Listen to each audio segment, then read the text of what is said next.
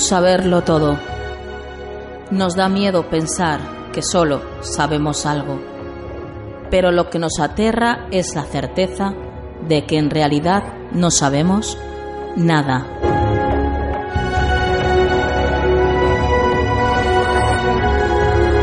Sígueme por los canales que atraviesan la oscuridad. Remaremos sin descanso. Iluminaremos juntos los caminos de la noche, abriéndonos paso por el canal del misterio.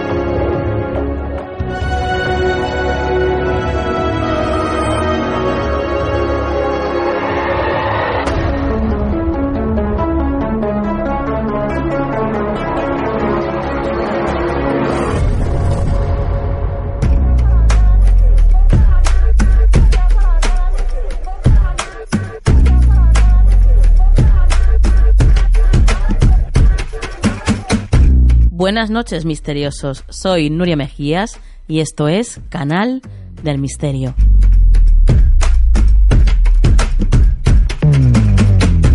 Empezamos mes de mayo y bueno, pues como las flores estamos aquí dispuestos a renacer como cada semana junto a vosotros, a disfrutar de lo mejor del misterio y dispuestos a dar lo mejor de nosotros.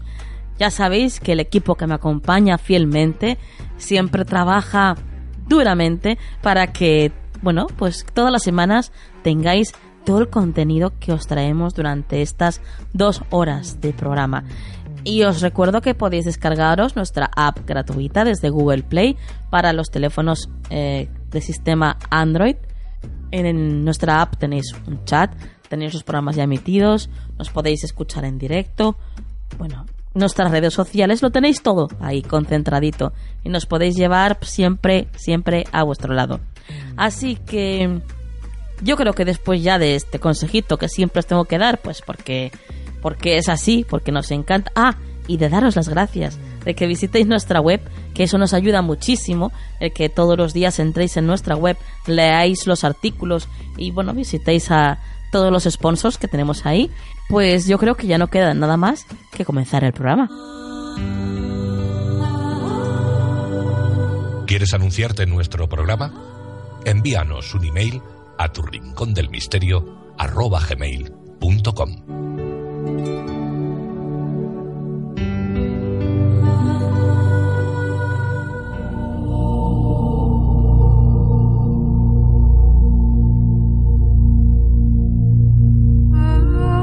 Cajón de Nuria en Canal del Misterio.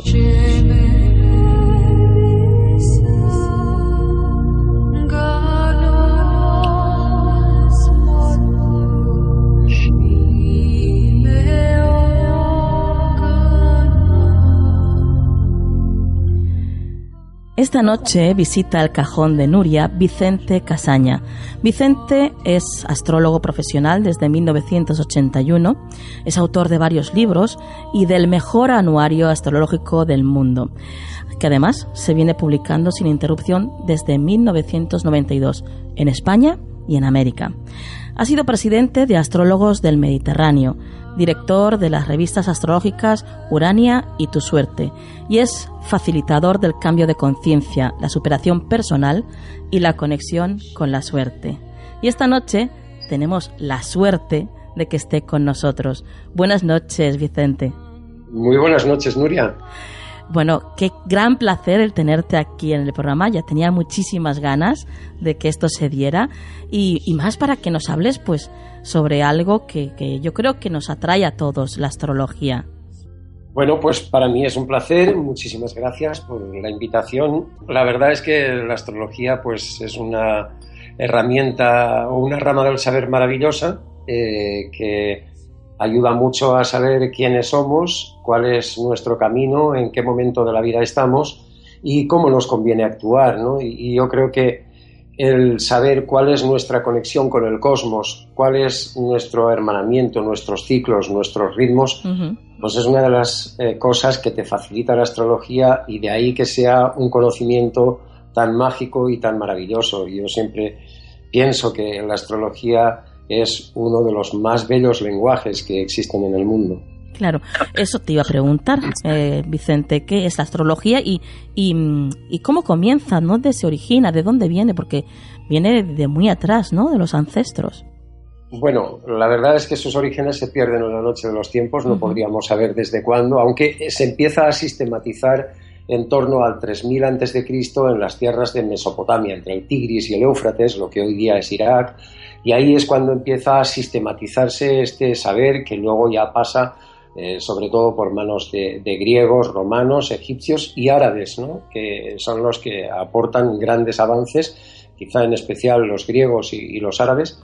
Y luego ya entra aquí en España en la Edad Media y con la Escuela de Traductores de Alfonso X el Sabio, eh, del rey Alfonso X el Sabio, pues se introduce en Europa y ahí empiezan también una serie de avances. Eh, siempre ha estado entre ciencia y magia, entre mm, si es creencia, si no, eh, ha estado en medio de la polémica porque también se ha usado mal a lo largo de la historia por parte de muchos poderosos que no han tenido el más mínimo escrúpulo en usarla y luego en vilipendiarla o en atacarla directamente. Es, es un sistema de conocimiento bastante complejo. Y respecto a qué es la astrología, pues la astrología es la, ciencia, arte, podríamos decir, que estudia cuál es nuestra relación con el cosmos, cómo nos afectan los movimientos de los astros y eh, qué claves nos aportan para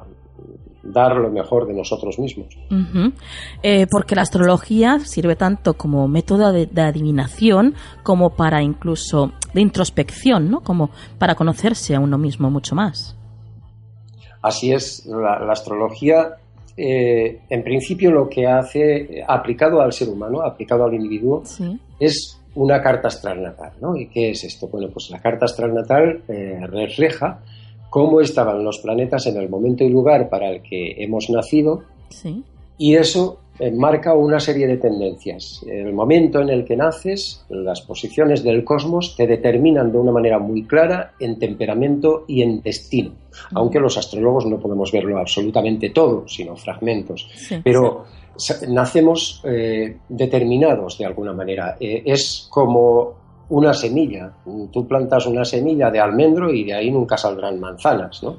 Pues esa semilla está marcada por el momento en el que nacemos y las posiciones de los astros es lo que refleja la carta astral natal y viene a determinar cuál es ese temperamento y cuáles son nuestras tendencias. Ahora bien, a lo largo de la vida eh, los planetas se están moviendo constantemente y conforme se van moviendo van tocando o activando diversos puntos de la carta astral. Y esos momentos en que activan esos puntos de la carta astral nos van sucediendo acontecimientos o vamos viviendo experiencias que es lo que marca nuestro devenir. Y la astrología desde ese punto de vista no solamente sirve para para pronosticar o para prevenir, sino incluso para mirar atrás y para sanar el pasado, porque el mm. sanado se puede mm, el pasado se puede sanar igual que el presente y se puede planificar el futuro. Y desde ese punto de vista, la astrología lo que te dice es en qué momento te hallas, eh, cuáles, eh, cuáles son los tiempos que van a durar determinadas situaciones y cómo te conviene actuar. Vaya, qué interesante. Eh, vamos a pasar a los aspectos ya más prácticos, Vicente. Eh, todos hemos escuchado, bueno, pues el signo solar y, después el ascendente. Pero, ¿qué es realmente esto? ¿Qué, ¿Qué, diferencia hay entre el signo solar y el ascendente? Mira, en realidad una carta astral tiene, pues están todos los planetas allí de nuestro sistema solar, están los 12 signos eh, del zodíaco, hay 12 casas astrológicas también y están los aspectos entre los planetas que son las distancias angulares entre ellos, o sea, las, distancias que vemos desde la Tierra entre ellos.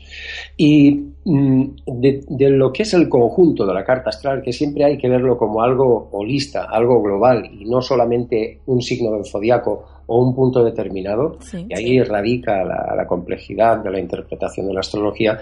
Desde ese punto de vista hay tres puntos que son como un trípode sobre los que pivota toda la carta astral y que son la clave de todo, que son el signo solar, el ascendente, que es el signo que asciende por, el horizonte este en el momento de nacer, y el signo lunar también.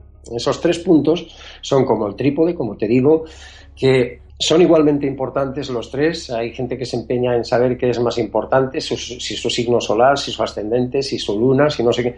No, los tres son importantes. Lo que pasa es que cada uno de ellos actúa a un nivel distinto o en distintos ámbitos. el signo solar representa lo que somos en esencia. Sí digamos, el héroe que llevamos dentro, ¿no? que como todo héroe en un cuento de hadas tiene que afrontar sus dragones, superar sus miedos, superar las pruebas que le plantea la vida, y cuando eso lo hacemos bien, entonces el mayor desarrollo, la máxima expresión de lo que somos, de nuestro espíritu, de nuestra esencia, está ahí, está manifestado en el signo solar al que pertenecemos, en la casa en que está ese sol y los aspectos que tiene ese sol. Y entonces, el signo representa un poco el espíritu y la esencia, mientras que el ascendente, es que es igualmente importante y que, como digo, es no es el ascendiente que algunos dicen, no tiene nada que ver con los, con los antepasados, sino que es el ascendente, es el signo que por eso se llama ascendente, porque asciende por el este, determina el color del cristal con el que miramos la vida, eh, con el que reaccionamos de una manera intuitiva o instintiva ante los acontecimientos y es como un piloto automático que siempre llevamos puestos. Entonces, es el camino por el que vamos a realizarnos. Es, eh, eh, nos realizamos en nuestro signo solar, pero para realizarnos elegimos preferentemente o intuitivamente un camino que es el ascendente. El ascendente además determina mucho las características físicas, el condicionamiento psicológico, la manera de mostrarnos a los demás, eh, determina mucho la personalidad. Y finalmente la luna, en cambio, la luna eh, es respecto al sol, pues es como eh, la dualidad del consciente inconsciente del día y la noche, del hombre y la mujer, o la, masculino y lo femenino, digamos. ¿no? Entonces, eh, esa es la, dualidad que existiría entre el Sol y la Luna, de, tal manera que la Luna lo que representa es el, lado más femenino, el lado inconsciente, eh, representa también todo lo que es gregario, familiar, de clan, de vida íntima. Eh, entonces, tiene muchísimo que ver con qué cosas nos hacen sentir bien, nos hacen sentir mal, que necesitamos para, sentirnos protegidos también, mm, cómo reaccionamos cuando algo nos sienta mal. Todo este tipo de cosas eh, tiene que ver con la luna, pero el, inconsciente es importantísimo al final porque, como han demostrado actualmente, incluso desde la ciencia, eh, nos creemos seres muy racionales y que todo lo que no entendemos es que no funciona y no sé qué, y bobadas de estas, pero incluso desde la ciencia se ha demostrado que mucho antes de que tomemos, de que tomemos una decisión, inconscientemente la hemos tomado ya a un nivel visceral, a un nivel intuitivo, a un nivel inconsciente, como le queramos llamar. Y ahí eh, juega un gran papel la luna, que desde luego tiene mucho que ver con cómo hemos crecido, cómo nos han educado, las pautas familiares y todo eso, cómo mm, se nos ha quedado o cómo lo hemos integrado en nuestra existencia. Esto es una lección de astrología. ¿eh? No, desde luego, desde luego. Estamos aprendiendo muchísimo contigo esta noche, Vicente. Y yo te quería preguntar, ¿y entonces cuando coinciden el signo solar y el ascendente, qué quiere decir? Bueno, em, el signo solar y el ascendente, igual que la luna, son tres signos que pueden estar en consonancia eh, o pueden estar en lucha entre ellos o pueden estar de una manera disonante. Eh, que si están en consonancia o si coinciden, eh, el signo solar y signo lunar, aparte de una serie de características eh, interesantísimas que no, nos daría tiempo a abarcar aquí, lo que hace es dar más fluidez a lo que es uno o a desarrollarlo de una manera más natural, digamos. Pero cuando hay contradicciones, pues por ejemplo, alguien ah, es Géminis, pero tiene el ascendente Sagitario, ¿no? Es el signo opuesto. Eh, por ejemplo, y nace, hay, gente que nace con un signo y el ascendente opuesto, o la luna en el opuesto, los que nacen en luna llena, por ejemplo. Eh, es gente que nace con una oposición del Sol y la Luna. Pues ahí se generan una serie de dicotomías en la personalidad difíciles de armonizar y difíciles de, controlar, ¿no? Porque normalmente es siempre tiendes a actuar como un reloj de, arena o como un péndulo que te vas de extremo a extremo. Eh, sin embargo, la astrología sí que te permite conocer cuáles son esos polos opuestos o cuáles son esos puntos que, que te mantienen en tensión constante eh, y por tanto, a partir de ahí tienes dos cosas a favor. Una, ser consciente de cuáles son esos puntos flacos y otra, las herramientas para corregirlo. Bueno, eh, he sido un poquito egoísta porque tú sabes de, buena fuente que eh, yo soy Sagitario y ascendente Sagitario porque yo ya tengo mi pronóstico para este año hecho por, por ti y bueno, me creaba mucha curiosidad esto siempre, el el por qué, ¿no? Que, de qué manera complementa pues el signo solar y el ascendente siendo pues el mismo signo, ¿no? Sí, es muy interesante ese tema de, si son iguales, si son, eh, si combinan bien, si porque tiene mucho que ver con cómo funcionamos en la vida, ¿no? Al final. Vicente, vamos a pasar a los elementos en la astrología, porque mm, dentro de lo que es el horóscopo se divide en, en los cuatro elementos, ¿no? Agua, tierra, fuego y aire. Sí, así es. Bueno, la, astrología o, dentro del ámbito astrológico hay numerosas clasificaciones, muchísimas, ¿no? Eh, sobre todo a medida que te vas metiendo, porque es una rama del saber inabarcable, que siempre estás aprendiendo cosas y los intríngulis son enormes al margen de que ha condicionado toda la historia de la humanidad o ha marcado el devenir de la historia ¿no? de una manera muy clara con cómo ha influido en la arquitectura, en la política, etcétera, etcétera. Pero al, margen de eso, la astrología tiene, eh, los signos del zodiaco se dividen en, elementos eh, que son el, fuego, la tierra, el aire y el agua, efectivamente, y cada uno de esos elementos marca una serie de características eh, psicológicas eh, y físicas incluso, ¿no? y, eh, de manera que, por ejemplo, los signos de fuego pues son Aries, Leo, Sagitario, los de tierra, Tauro, Virgo, Capricornio, los de aire, Géminis, Libra, Acuario, los de agua, Cáncer, Escorpio, Piscis. Vale, están agrupados ahí, pero el, en principio el que pertenezcas a un signo de fuego o a un signo de agua o lo que sea es una parte nada más, porque lo que hay que ver en realidad para, para saber qué elemento predomina en tu carta astral es ver el conjunto de la carta astral, porque a lo mejor tienes, eh, perteneces a un signo de fuego, pero resulta que tienes muchísimos planetas en signos de agua, ¿no? en cáncer, escorpio, piscis, por ejemplo. ¿no? y en, ese caso puede llegar a predominar la componente agua. Lo que sí está claro es que más o menos con una breve pincelada podríamos decir que los signos de fuego, que son Aries, Leo, Sagitario, pues son más entusiastas, eh, más, tienen más fe en el futuro, más fe en ellos mismos, eh, tienen más confianza de alguna manera. Eh, mayor seguridad, mayor necesidad de ser queridos o admirados por lo que son simplemente. Eh, tienen mayor entusiasmo ante la vida, mayor fuerza personal o mayor capacidad de decisión, son más lanzados. Los signos de tierra, que son Tauro, Virgo, Capricornio, son más pragmáticos, sensatos, serenos, reposados, más reflexivos antes de, tomar decisiones, eh, quieren asegurarse de cada uno de los pasos que dan los signos de aire, que son Géminis, Libra y Acuario, son signos más que necesitan el, intelecto, el intercambio de conocimientos, los viajes, el, tocar diferentes palos, se alimentan de la diversidad y necesitan el intercambio cultural, por ejemplo, y, los signos de, de, agua, que son cáncer, escorpio, piscis, pues son signos más eh, intuitivos, más eh, mediúnicos, más sentimentales también y más susceptibles al mismo tiempo. Entonces, para ellos el mundo de las emociones es lo que les determina de una manera sumamente clara, ¿no? Eh, de manera que a cada uno le puedes alimentar o tratar de un modo determinado. Por ejemplo, es, es conocido que Simeone, el exitoso entrenador del Atlético de Madrid, mm, tiene en cuenta el horóscopo para, fichar a su gente y para tratarlos de una manera o de otra, ¿no? Trata a los jugadores según el signo del zodiaco les da un tratamiento u otro, porque sabe que, a cada signo hay que tratarlo de una manera. Y aquí el elemento sí que es importante también. ¿no? no es lo mismo tratar con un elemento de fuego que con uno de agua, por ejemplo. Claro, claro.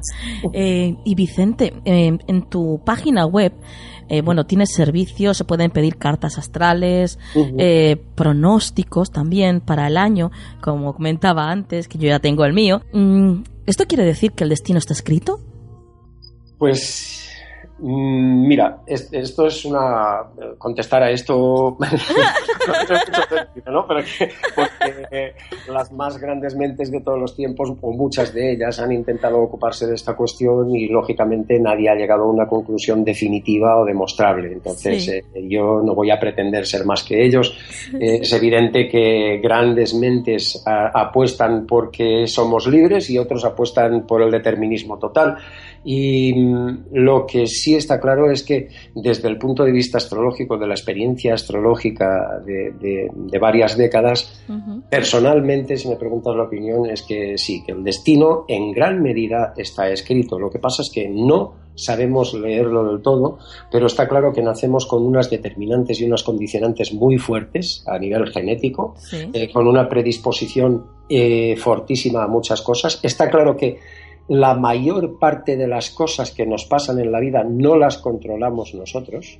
No elegimos ser altos, ser ricos, ser pobres, no elegimos nada de todo eso. Son muy pocas las personas que eligen un destino y lo cumplen. Eh, esta es una gran realidad. Incluso las relaciones de pareja la mayor parte de veces llegan de manera fortuita. No habíamos pensado encontrar a esta persona en este sitio y exactamente esta persona. Entonces, si te paras a pensar, verdaderamente la vida está mucho más determinada de lo que imaginamos. Y la práctica astrológica de varias décadas así me lleva a pensarlo y a estar convencido de ello.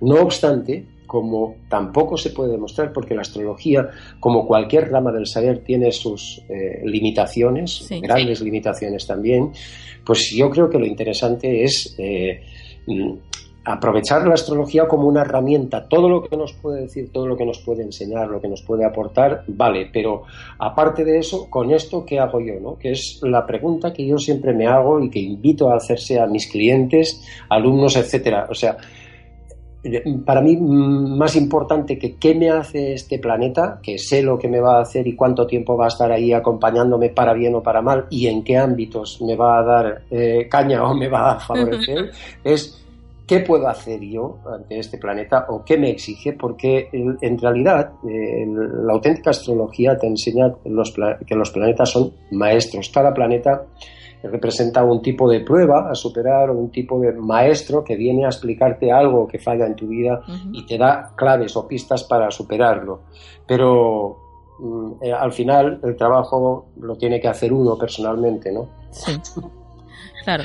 Y bueno, ya ya casi casi para terminar, Vicente, yo sé que tú tienes un anuario, como he dicho antes, que es maravilloso y además que desde aquí recomiendo a todos los oyentes que deben de tenerlo porque, bueno, pues es una guía muy práctica para, para ver qué es lo que nos depara, ¿no? Durante todo el año.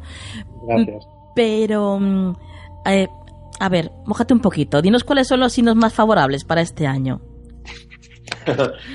Bueno, ahora es que está en, una situación contradictoria porque, por ejemplo, los signos más favorables normalmente los determina el paso de Júpiter. Júpiter ahora está pasando por Virgo y desde ahí favorece mucho a Virgo, a Tauro y a Capricornio, que son los tres signos de tierra.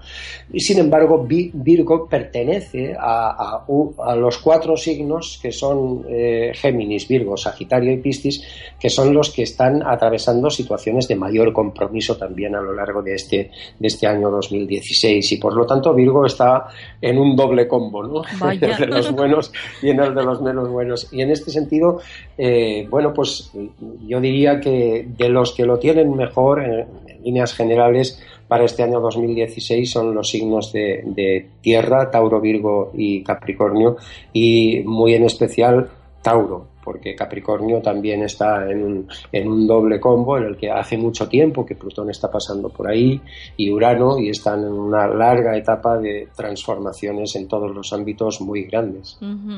Yo conozco a algún Capricornio que otro que la verdad es que sí, está pasando unos dos añitos ya muy intensos, ¿eh? con unos conflictos internos también muy grandes, la verdad. Sí, porque es que hay que tener en cuenta, y esto es muy importante, porque al margen de la astrología individual, hay un tipo de astrología que es la astrología mundial, que es, digamos, mi especialidad, que es como los ciclos astrales determinan el devenir de la historia. Actualmente estamos bajo un ciclo marcado por la tensión entre Urano y, y, Plutón, que están en cuadratura, y que abarca toda esta segunda década de este siglo XXI, y es, una cuadratura que marca una etapa de grandes revoluciones, de grandes crisis y por eso el mundo está como está. La última vez que esto pasó eh, fue en la década de los 30, que empezó con la grave crisis de Wall Street, que fue una década absolutamente desastrosa a nivel económico en, todo el mundo y que acabó conduciendo a la Segunda Guerra Mundial. Estamos en una etapa de todo lo que estamos viendo, eh, en gran medida, tiene mucho que ver con esta cuadratura Urano-Plutón, que te ponía el ejemplo de los años 30 del siglo pasado, del siglo XX, pero si miramos atrás a lo largo de la historia, comprobamos que la historia se repite y lo hace a ritmo de los grandes ciclos astrales. ¿no? Y este ciclo astral de Urano-Plutón, a quienes está afectando eh, de una manera muy intensa y muy larga, de, años, porque, son años lo que dura esta cuadratura, son Aries, Cáncer, Libra y Capricornio. Claro. claro.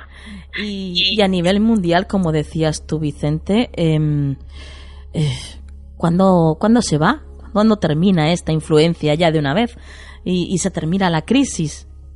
El, tema es que yo esto lo comenté en algunos artículos y tal antes de, empezar esta década, que esta década hasta el 2020 venía esta cuadratura de Urano-Plutón y esto no se iba a acabar, que el punto crucial o el punto en que empezaba a terminarse la crisis sería en el 2015 porque eh, es cuando hasta ahí la cuadratura Urano-Plutón era exacta y ahora ya se va deshaciendo poco a poco, pero es una cuadratura cuyos efectos se alargan muchos años y no se va a terminar de una manera definitiva hasta entonces, hasta, hasta prácticamente casi casi el 2020, la recuperación en el ámbito económico y en muchos otros. Pero en España en concreto, ahora estamos bajo un ciclo de, de Saturno-Neptuno que como la gente puede leer en el anuario que que, se publicó en septiembre del año pasado y advertía que venían dos años de alta inestabilidad política eh, porque si miramos atrás a lo largo de la historia, y ahí está la lista que, que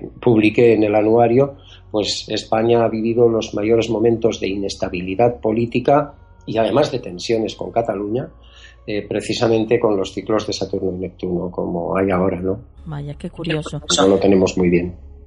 Bueno, paciencia. Pasa, todo pasa y todo lo superaremos. Sí, sí, qué remedio. Eh, Vicente, em, antes hablabas de Plutón. Eh, mm. ¿Cómo influye todo esto de que si aparece ahora Ophiuchus, que si ahora resulta que Plutón no es un planeta, eh, en la astrología? ¿Cómo influye? Mira, ¿sabes qué pasa? Que eh, hay mucha gente que le gusta meterse con la astrología eh, desde el más absoluto desconocimiento para demostrar que son ignorantes, como algunos que la atacan, ¿no? Claro. Eh, porque, mm, bueno, ya lo han dicho, ya lo han dicho otros antes que yo, ¿no? Mucha gente ataca aquello que desconoce. Pero eso, mm, lo que ocurre con Plutón se descubre en 1930 y eh, desde entonces los efectos se han comprobado muchísimo, como actúa en las cartas astrales. Que ahora lo quieran clasificar de planeta enano, de planetoide, de lo que quieran, da igual, es que todo esto da igual porque esto es una clasificación del ser humano, pero que el ser humano clasifique algo de una determinada manera no quiere decir que los efectos de ese algo van a cambiar. Eh, tú ahora al verano lo puedes calificar de cualquier cosa, pero el verano será verano. Entonces, quiero decir que las clasificaciones que haga el ser humano no afectan absolutamente para nada para lo que son los influjos de Plutón. De hecho, hay muchísimos astrónomos que están tota-, totalmente descontentos con esa nueva clasificación de Plutón. Plutón sigue estando ahí, el ciclo sigue siendo el mismo, la inclinación de la órbita sigue siendo la misma, los pasos por los signos sigue siendo lo mismo, o sea que esa clasificación no tiene el más, la más mínima validez. ¿Vale? Más que para eso, en plan estadístico lo clasifican como ellos quieran. Y respecto a Ofiuco, Ofiuco es una vieja polémica que salió en 1995 ya y, y que mm, yo publiqué un libro como respuesta a ello porque me lo pidió una editorial, pero fue una historia muy curiosa. En 1995 sale la polémica porque en la BBC que en sus propios estatutos tienen que a la astrología hay que vilipendiarla, lo tienen establecido así. Ah, pues en, la BBC habían hecho una serie de astronomía. Una tal Jacqueline Newton era la, la astrónoma que hizo esto y habían fracasado estrepitosamente después de gastarse un gran dineral. Nadie quería esa serie. Entonces se inventaron el meterse con la astrología y consiguieron así publicidad gratuita para todo el mundo. Todos los periódicos de todo el mundo hablaron del nuevo signo del zodiaco porque la astrología evidentemente es algo sumamente popular y que, llega a todos los rincones, ¿no? Claro. Entonces ese fue el motivo de lanzar el ataque de Ofiuco. Pero vamos a ver, Ofiuco es una constelación que está, figura en los mapas celestes más antiguos que se conocen, ¿no? Eh, por ejemplo, en el Atlas Farnesio estamos hablando hablando del siglo I, ya se conocía, ¿no? Eh, ya, ya, está, ya está impreso allí. Por lo tanto, no tiene el más mínimo sentido, porque además los signos del zodiaco son 12, porque a lo largo de un año, que es el tiempo que la Tierra tarda en dar la vuelta al Sol, pues se producen 12 veces la conjunción Sol-Luna, o sea, 12 lunaciones, y 12 veces la oposición Sol-Luna. Entonces, es dividir el espacio-tiempo por 12. Bueno, perfecto, aclaradísimo. Eh, Vicente, no te voy a quitar más tiempo porque sé que además tienes que salir de viaje y todo. Pero antes de, antes de marcharte, pues eh, dinos cuál es tu página web o algún medio de contacto para todos aquellos que quieran seguirte y pedirte una carta astral o un pronóstico o lo que quieran. La, la web mía es www.casaña.com o, bueno, como es Casaña es C-A-S-S-A-N-Y-A. O más fácil lo tienen si dicen buenosaugurios.com. Buenos augurios, todo seguido, Así lo encontrarán más fácil a lo mejor por Casaña la gente que no me conozca. Bueno, pues aquí ya sabes que siempre te acogemos, Vicente. siempre eres bienvenido. Y cuantas más veces vengas, mejor, desde luego. Muchas gracias, Nuria. Bueno, Vicente, muchísimas gracias a ti por haber estado con nosotros esta noche y esperamos que dentro de poquito nos vuelvas a visitar, ¿eh? Pues será un placer. Muchísimas gracias por todo y mucha suerte. Y un fuerte abrazo para la gente que nos escucha. Un abrazo.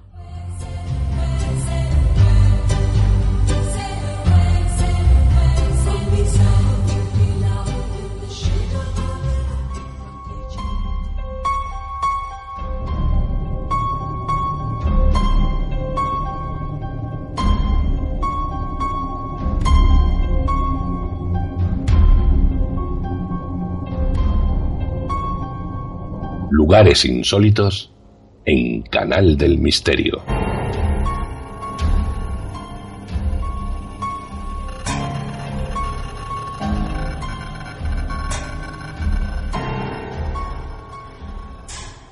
Hoy nos vamos a visitar, eh, bueno, pues uno de los lugares yo creo que más misteriosos que existen y donde, donde más experiencias se han vivido, las casas vamos a tratar el tema de las casas sangrantes, un fenómeno que a pesar de ser pues muy interesante y espectacular, sigue casi sin conocerse. Esta noche, por supuesto, está para hacernos de guía nuestra Aluriel Vera. Buenas noches, Aluriel. Hola, buenas noches, Nuria. Bueno, ¿por qué esas casas sangrantes? ¿Hay más de una? Porque, vamos, yo conozco el caso de, de una casa que hay en Argentina, quiero recordar, que tiene esta peculiaridad, ¿no? Pero hay más por lo que nos vas a contar. Así es, Nuria. Hay varios casos. Uno es el que has comentado, el de Argentina, otro de en Cáceres, en Extremadura, otra en Atlanta y una en Francia del que no hay casi información. Vale, pues ¿por cuál empezamos, Aluriel? Empezamos por el de Argentina, Nuria. Este caso ocurrió el 15 de noviembre de 1986 en la calle 54 de una vivienda de La Plata en Buenos Aires, que era también negocio fotográfico de la familia de Luis Abraham Fresco y su esposa Cipriana Núñez. Esa misma mañana, Luis Abraham, fotógrafo de origen polaco, fue a buscar el periódico como tenía costumbre cada mañana, mientras su esposa Cipriana y la cuñada del dueño de la casa, Blanca Luis Rodríguez, se presentaron en la casa para barrer y dejar el negocio limpio antes de abrir. Nada más entrar, observaron que un líquido rojizo y espeso salía de las baldosas. Los gritos de terror de Cipriana y Blanca despertaron al joven Oscar Máximo Fresco, el hijo de los dueños, que se encontraba acostado por una lesión en un tobillo. Oscar se levantó lo más rápido que pudo y llegó al lugar donde, se, donde procedían los gritos, temiéndose que a las mujeres les pasara algo o estuvieran sufriendo algún tipo de peligro o agresión. Cuando le contaron lo ocurrido, el muchacho miró a su alrededor y contempló el tremendo espectáculo. Un líquido rojizo salía sin parar, dirigiéndose hacia el fondo de la casa, como si fuera trazando un determinado sendero, y en cada puerta que se encontraba abierta entraba aquel líquido boscoso. Este fluido salía de una mesa, de las paredes, y cuando lo limpiaban volvía, volvía a aparecer de nuevo. Evidentemente, a causa de los gritos, los vecinos se acercaron a la vivienda y poco a poco fueron decenas los curiosos que querían observar cómo sangraba la casa, claro. Claro. Bueno, desde luego tiene que ser algo espectacular. Yo recuerdo en la película Amityville, en la casa esta, bueno, que todos yo creo que nos ha dado un pánico impresionante, esta película. Yo recuerdo que había una escena en la que pasaba esto, ¿eh? Que salía sangre de las paredes. ¿La recuerdas?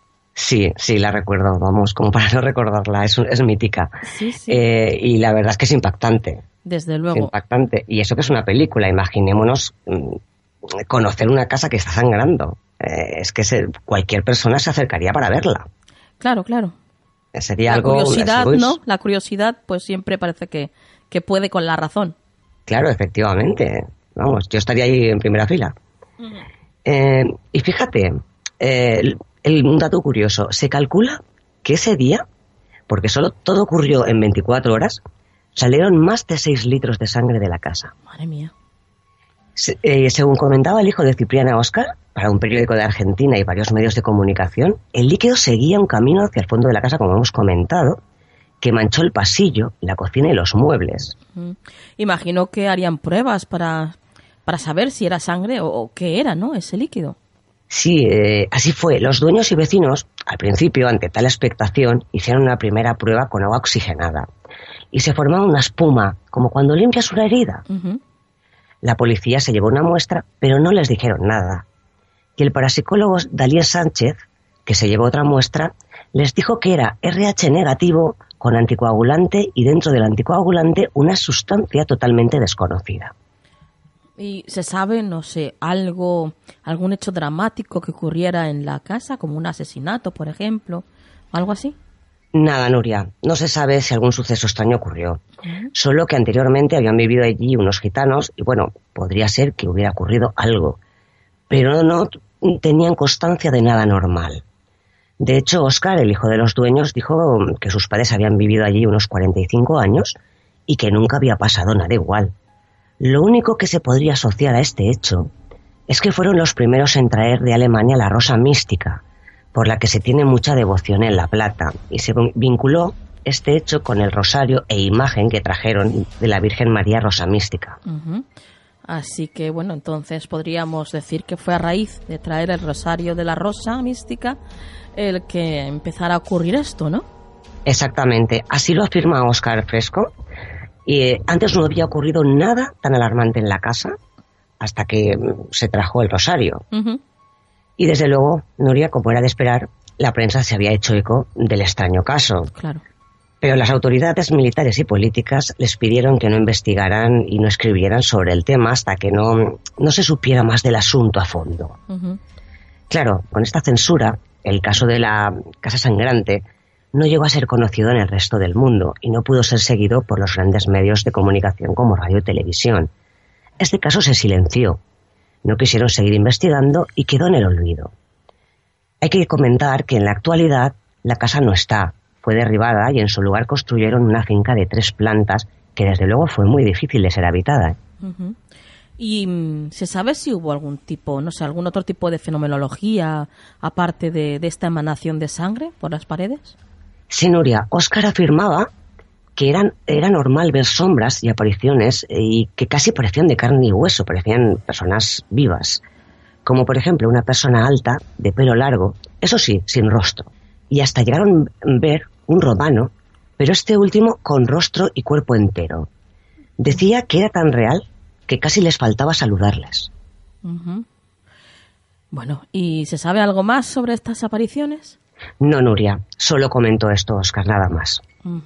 Bueno, pues dejamos ahí esta casa y nos trasladamos a la siguiente, a Luriel. ¿Cuál es? Pasamos a la casa de Arroyo de la Luz, en Cáceres, Extremadura. Eh, todo ocurrió en el, en el, verano de 1985, en el número 28 de la calle Gabriel y Galán, de Arroyo de la Luz. Allí vivía aún la familia Castaño, de los que fueron titulares en primera portada de los periódicos. Los titulares decían así. Extraña aparición de sangre en una vivienda. Que nadie se ría. La sangre ha brotado de las paredes y suelos. Bueno, menudo titular. Solamente ya con, leer esto ya te impacta, ¿no? No, imagínate, Nuria, ya lo creo.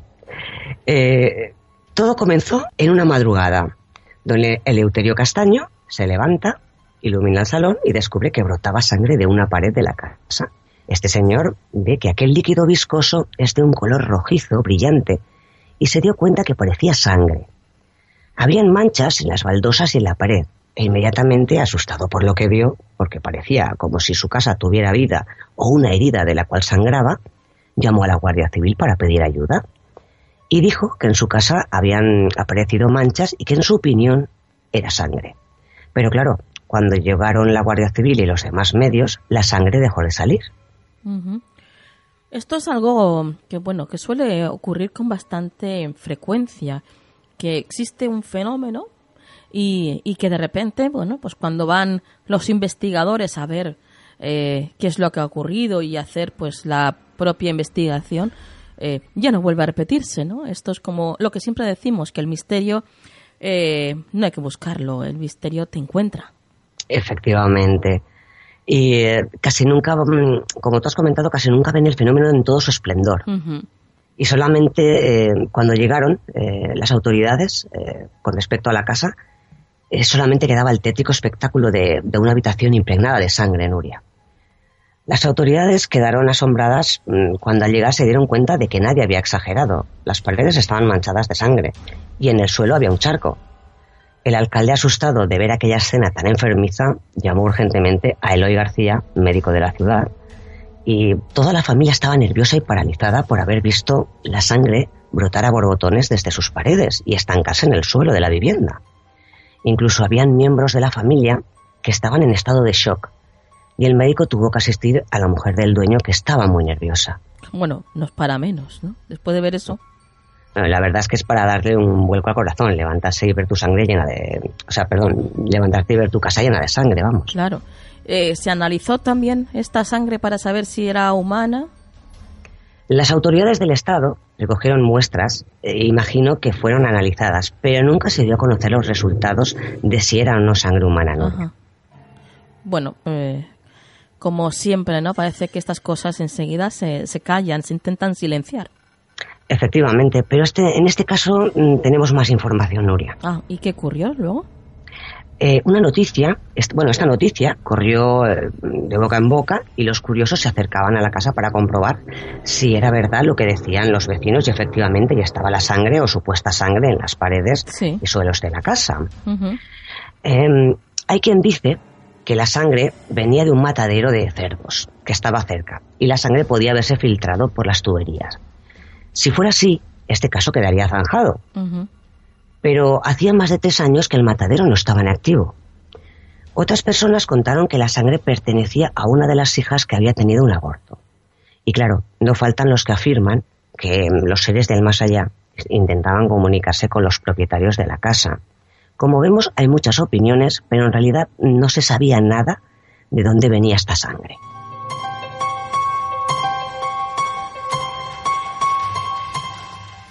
Muchos testimonios, pero ninguno nos aclara nada, ¿no, Aluriel? Así es, efectivamente. Eh, también había otra teoría, que es eh, de que antes de la guerra, en esta misma vivienda, una madre asesinó a su hijo y más tarde lo enterró en la dehesa Boyal, un municipio cercano a la provincia de Cáceres. Con el tiempo, Eleuterio Castaño empezó a evitar la prensa. Sus comentarios empezaron a escasear mm, para que se olvidara el tema y todo quedara mm, tal como estaba. no quería que hablara de, su casa. La casa sangrante cayó en el olvido y nadie volvió a comentar nada sobre ella hasta que aconteció algo, Nuria. ¿Y qué fue? ¿Qué fue lo que pasó? El 31 de enero de 2007, la redacción de Mundo eh, Parapsicológico, que es una revista digital, recibió un correo electrónico de los descendientes de Luterio Castaño. El motivo, la intención de aclarar los hechos. Paso a leeros literalmente el mail. La familia Castaño Molano, descendientes directos de los propietarios de la supuesta casa ensangrentada, desmienten esta noticia y decimos que el hecho ocurrió así. Una noche, una de las hijas del matrimonio no podía dormir y su madre entró en la habitación. Al dar a la luz, eh, descubrieron manchas de sangre por distintos lugares de la vivienda, lo que asustó a la pequeña, quien se quedó un tiempo en la puerta de la casa con cierto miedo, temiendo que, que hubiera una rata o algún animal herido. A la mañana siguiente, el médico certificó que se debió a las graves varices que padecía esta mujer, lo que hacía que la sangre saliera a borbotones con tanta fuerza que no dejaran rastro en la misma pierna. Pero eso sí, en las paredes y en el suelo de la casa sí que dejaba manchas. Por tanto, este malentendido se debió a una enfermedad grave y no a, a los supuestos sucesos que iban corriendo de boca en boca. Este correo estaba firmado por los descendientes directos de la familia. A ver, a ver, porque no, no lo entiendo muy bien. O sea, eh, el médico dijo que las salpicaduras de sangre en la pared ¿Mm? eran producidos por eh, las varices que tenía esta mujer en las piernas y que salía despedida la sangre a las paredes. Efectivamente. Pero tendría las, las piernas también llenas de sangre, ¿no? Claro, es que... Casi es más, más parapsicológico eso que, eh, ¿no? que, la versión que sangre la casa, vamos, no sé. Es, que, vamos, es que es... Yo para mí que se les fue de las manos y es lo primero que dijeron. No, no lo entiendo. Y además, otra cosa que tampoco me cuadra es que casualmente en esos momentos pasa el alcalde y se entera del suceso y luego llama al médico y luego lo certifican. Entonces, ¿qué pasa? ¿Lo silencia? No sé, es que llama mucho la atención. Bueno, el caso es que esto es lo que han dicho, ¿no? Las personas que vivían en la casa. Sí. Y claro, con eso nos tenemos que quedar. Efectivamente, lo desmintieron, dijeron que era una enfermedad, pero es que mm, yo me quedo como tú, o sea, no lo entiendo el mail porque hay, hay, muchas incógnitas. Bueno, pues pasamos a la última casa, Luriel, eh, porque nos has comentado que hay tres, ¿no? Sí. Bueno, pues vamos eh, a entrar en la última. Vale, vamos a la de Atlanta, en Georgia, en Estados Unidos. Este caso ocurrió en 1987. La pareja Winston vivía 22 años en una casa de ladrillos rojo de cara vista, de tres habitaciones, en un barrio tranquilo. Una noche, la señora Winston decide darse una ducha, entra al baño y se encuentra con una escena aterradora. Del suelo salía un líquido rojo que ella identificó como sangre.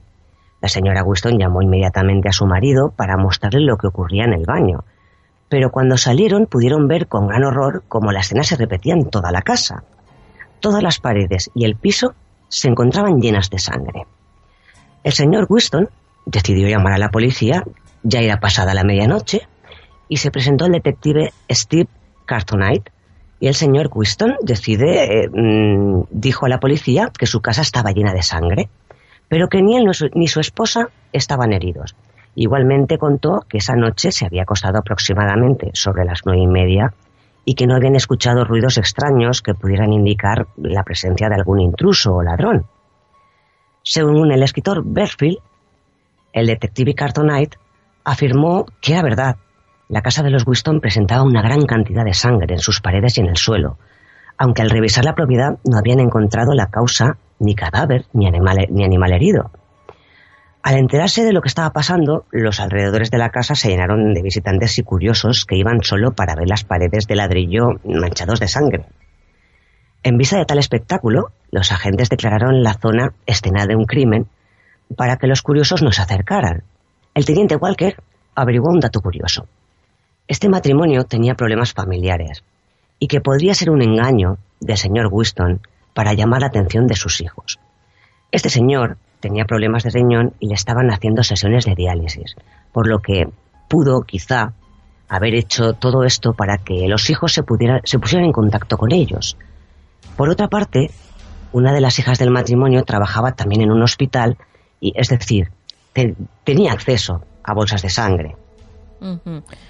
Bueno, parece que por lo menos en este caso eh, mm, parece que hay algo, hay intencional, intencionalidad, ¿no? Por su parte.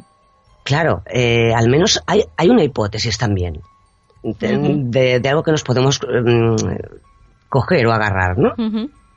Eh, pero los investigadores decidieron, Nuria, que, que, aún así, sin presencia de cuerpo ni nada, eh, aunque no lo tenían todo muy claro, someter el líquido mm, a exámenes científicos para investigar su naturaleza, aún sabiendo este dato. Eh, Cartonite, detective de homicidios de Atlanta, declaró que la policía había encontrado grandes cantidades de sangre y em, que no sabían de quién era, pero, pero siguieron el caso para analizarlo.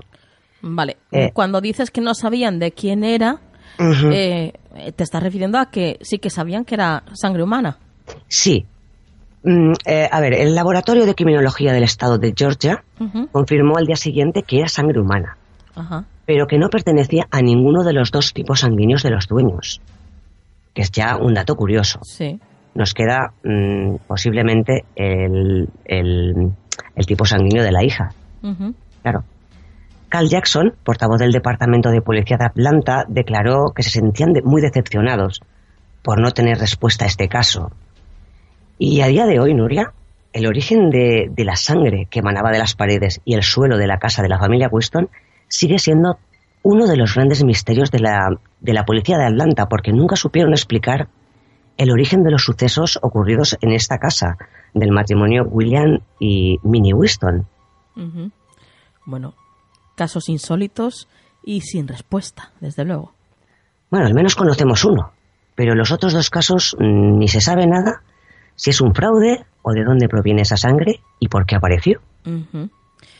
Sí, conocemos uno, pero la verdad es que la explicación ya, eh, deja mucho. Sí, sí, sí, deja mucho que desear. Deja mucho que desear. Yo, yo, antes me quedo con, con, que está el misterio sin resolver. Desde luego, desde luego. Tres, tres casos de, lo más insólito que, que, vamos, que hemos tratado aquí en Canal del Misterio. El sangrar de las paredes de una casa. Impresionante. A Luriel, gracias como siempre por habernos traído estos casos al programa. Eh, antes de irte, danos alguna forma de contacto para todos aquellos que quieran pues seguirte y seguirte la pista, ¿no? Y, ver qué es lo que por dónde te mueves, a ver cuáles son tus, tus redes. Bueno, pues por, en Canal de Misterio pueden enviar un mail y, y, les contestaré enseguida. Y si no por Aluriel Vera, pues en Facebook o en Twitter me pueden encontrar perfectamente y, y nada, si puedo ayudarles, estaré encantada. Perfecto. Pues muchas gracias, compañera, y hasta la semana que viene. Gracias a ti, hasta pronto. Dulces lunas. Dulces lunas.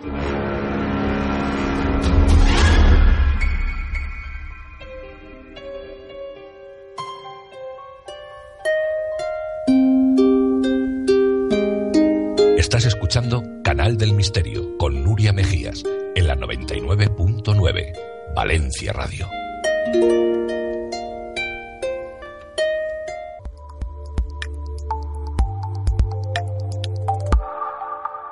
Actualidad en Canal del Misterio.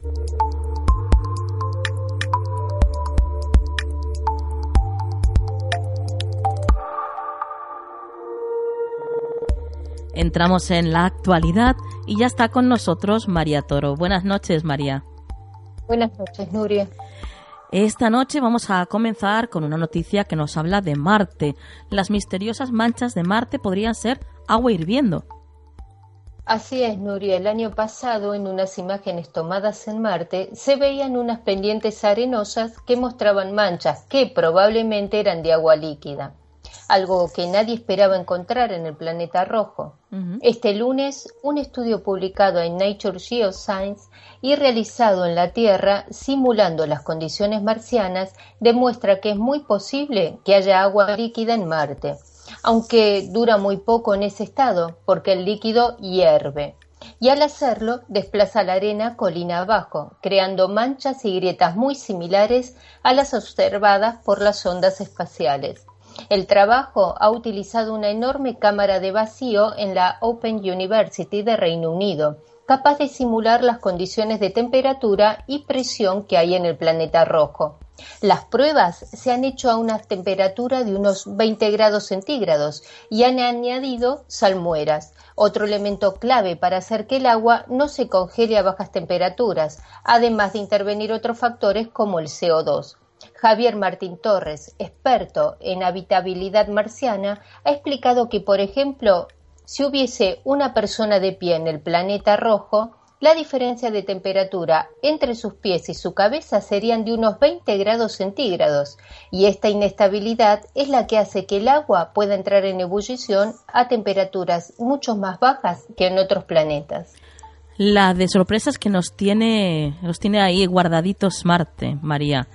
La verdad es que cada, cada noticia que sale es más sorprendente que la anterior, ¿verdad? Sí, exactamente, y lo que queda por descubrir.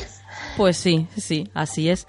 Pasamos a otra noticia, bueno, más triste, y es que los osos polares nadan cada vez más por el deshielo del Ártico producido por el cambio climático. Sí, Nuria, lamentablemente es así. El hielo del Ártico se rompe, se separa y se derrite, y con ello el hábitat de los Ursus maritimus o oso polar, que se ve obligado a recorrer largas distancias a nado y sin descanso para encontrar suelo firme, a veces hasta 50 kilómetros en el océano Ártico. Y estos grandes esfuerzos le provocan pérdida de masa corporal y afectan negativamente a la supervivencia de las crías. El estudio publicado en la revista Ecography indica que los nados son cada vez más frecuentes por la disminución del hielo asociada al cambio climático, sobre todo en el mar de Beaufort donde el hielo se ha retraído cientos de kilómetros de la costa. La investigación destaca que las hembras subadultas sin crías fueron más propensas a nadar largas distancias. Las más jóvenes, mayores o delgadas son más vulnerables y corren el riesgo de ahogarse, pero con más mar abierto es posible que aumente la mortalidad asociada a estos comportamientos. Las hembras con crías tendieron a nadar menos para evitar la sumersión de los más pequeños en las frías aguas. Si se mantiene la tendencia de la pérdida del hielo marino, cada vez más osos polares tendrán la necesidad de nadar largas distancias, lo que puede tener graves consecuencias en las poblaciones que viven en la cuenca ártica a ver si, si empezamos a concienciarnos y empezamos a cuidar nuestro planeta, que, que, bueno, al fin y al cabo es nuestra casa. Eh, pasamos a, la siguiente noticia y es una noticia eh, arqueológica. Encuentran ánforas con 600 kilos de monedas de bronce romanas durante unas obras en Sevilla. Exactamente, Nuria. Unas máquinas han destapado la pasada semana en Tomares, Sevilla, 19 ánforas romanas que contienen unos 600 kilos de monedas de bronce del siglo IV después de Cristo. Un hallazgo que los arqueólogos que han trabajado en la zona consideran único en España y quizás en el mundo. Las monedas están ya en el Museo Arqueológico a la espera de que se determine su valor, que podría ser de millones de euros y tienen en el anverso la figura de un emperador y en el reverso diversas alegorías romanas como la abundancia. Se da la circunstancia de que las monedas probablemente hechas en Oriente están en flor de cuño, es decir, que no han circulado y por tanto no tienen desgaste. Las ánforas nueve rotas y diez enteras no son las usadas para el transporte de vino o grano, sino de tamaño más pequeño, y estaban en un receptáculo específico, sellado y cubierto con materiales rotos. La hipótesis es que las monedas estaban acumuladas en ese receptáculo para el pago de impuestos imperiales o para pagar las levas del ejército. Ana Navarro, directora del Museo Arqueológico de Sevilla, ha explicado que hay documentación de determinados yacimientos del entorno que habrá que estudiar y relacionar posiblemente con una villa importante, y que ahora empieza el trabajo de la hipótesis arqueológica e histórica que habrá que contrastar con la documentación y la investigación. Trabajos que se van a desarrollar en el Museo Arqueológico de Sevilla estaremos atentos a ver qué es lo que, cuáles son los resultados de esos estudios. Pasamos a la siguiente noticia y el titular dice así: el arte rupestre en Altamira y otras dos cuevas es el más antiguo del mundo. Efectivamente, Nuria. Algunas de las obras rupestres de la cueva de Altamira y de otras cavernas del norte de la península se han convertido en la expresión artística más antigua de los seres humanos, quizás anterior a nuestra propia especie. Un nuevo método de datación ha permitido averiguar que tienen más de 40.000 años y se ha encontrado en una zona donde por entonces habitaban los neandertales. ¿Fueron ellos los autores? Esta pregunta se refiere a la hipótesis que plantea la investigación que hoy publica la revista Science y que confirma que el arte rupestre es al menos 5.000 años anterior a lo que se pensaba hasta ahora. El debate científico está servido. Si fueron los autores, ¿eran entonces los neandertales como nosotros los sapiens? ¿Qué nos hace especiales respecto a ellos? Para algunos de los autores, este hallazgo confirma que no había diferencias y que los neandertales acabaron por fusionarse con los cromañones. Las evidencias de esta creatividad humana, sea o no de un sapiens, se han localizado en tres cuevas de las once investigadas por un equipo liderado por Alistair Pike de la Universidad de Bristol, pero formado principalmente por investigadores de España y Portugal. Y para finalizar, María, nos traes un vídeo que querías compartir con todos nosotros. Así es, Nuria. Se trata de un vídeo que Dainey Breskov, un astrofísico de Australia, creó para ayudar a sus estudiantes a comprender las dimensiones del cosmos, sin necesidad de usar ecuaciones ni conceptos complejos, y que se volvió viral cuando lo subió a las redes sociales. Recomiendo verlo para tomar conciencia de lo pequeños que somos en relación al cosmos. Lo compartiré en nuestro canal de Canal del Misterio, en Facebook y en Twitter. Perfecto. Eh, bueno, lo pequeños que somos y lo grandes que se creen algunos que son, ¿verdad, María? Exactamente. Pero mirando esto, eh, tomará conciencia. Sí, sí, sí. Bueno, María, como siempre, antes de despedirte, danos alguna forma de contacto. Sí, eh, pueden hacerlo a través de Twitter, eh, donde es eh, arroba marita-bcn. Perfecto. María, como siempre, buen trabajo, compañera, y hasta el próximo programa. Hasta la próxima, Nuria.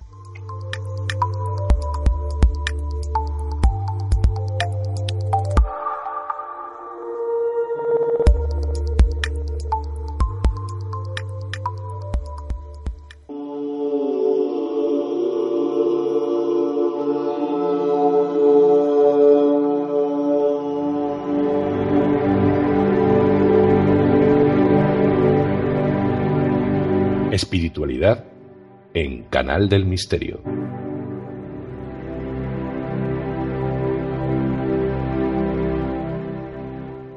Bueno, pues ya estamos en la espiritualidad, aquí en Canal del Misterio, en la 99.9 Valencia Radio y acompañados de Estivaliz García. Buenas noches, Estivaliz. Hola, Nuria, muy buenas noches. Esta noche vas a hablarnos sobre la gemoterapia y, la capacidad que tienen las gemas de sanar, ¿no? Efectivamente. Bueno, pues eh, coméntanos, Estivaliz, ¿qué es una gema? Bueno, una gema, en su definición, es como una, es una piedra preciosa que por sus características se, suele utilizar de, forma ornamental. Lo que ocurre es que mm, es una escasa definición porque es un eh, estas gemas han estado aproximadamente más de 25.000 años en el planeta con lo cual la, definición de que simplemente sea utilizada de forma ornamental a mí me parece bastante escasa, ya que eh, teniendo toda esta cantidad de, años en el planeta, contienen una cantidad de información y de energía mm, que ha estado todo ese tiempo guardada en el interior de, la Tierra. Sí. Pero más allá de, bueno, de estas definiciones más, más sublimes, eh, a mí hoy me gustaría sobre todo explicar de forma práctica eh, el porqué de, de, por qué una gema, además de ser bonita y nos llama la atención, o que nos guste llevarlas colgadas, o en anillos, en pulseras, tengan eh, esa energía o esa capacidad, ¿vale? Para poder equilibrarnos sin que suene mm, de una forma tan mística, que no solo sea el que tiene esa propiedad y, y no sabemos por qué lo tiene, eh, yo a veces me encuentro gente que, que, se compra una gema porque le gusta o le atrae el color. Y de entrada que, mm, bueno, lo hacen en puestos, en ferias ambulantes, que la verdad es que no tengo nada en contra, pero creo que no se llevan la suficiente información de cómo utilizarla o cómo cuidarla o a veces de cómo limpiarla, ¿no? Pero bueno, esto lo, lo explicaremos un, luego un poquito más adelante. Perfecto. Entonces, explicando Mm, por qué las personas eh, a veces les puede sonar raro, ¿no? El hecho de que por qué le pone encima una piedra y pueda obtener unos beneficios, ¿vale? Pues eh, en realidad es algo que el ser humano no, no, es capaz de percibir y es la vibración que producen las gemas de manera natural. Las gemas vibran a una longitud de onda determinada y esto no es algo abstracto, mm, ya que hay gemas como el cuarzo o la turmalina que se utilizan en aparatos de precisión porque si se someten a una presión concreta, estos vibran y generan una energía. Y lo del cuarzo sí que lo conocemos más en los relojes, sí, sí. pero también se utilizan en, aparatos eh, de medicina y la verdad es que tienen su, tienen su explicación ¿no? más, más básica. Entonces, no todas las gemas vibran a una misma longitud de onda, y de ahí la explicación de que cada gema tenga unas propiedades y unas aplicaciones distintas. El color es otra de las características importantes y es algo que también nos, nos ayuda a determinar la elección de, las gemas en el tratamiento. Mm, porque los que trabajamos con, con gemoterapia trabajamos los chakras y como cada chakra mm, tiene determinado un color, nos movemos mucho a la hora de elegir las, las piedras para, para, cada chakra por el color que tiene la, la gema.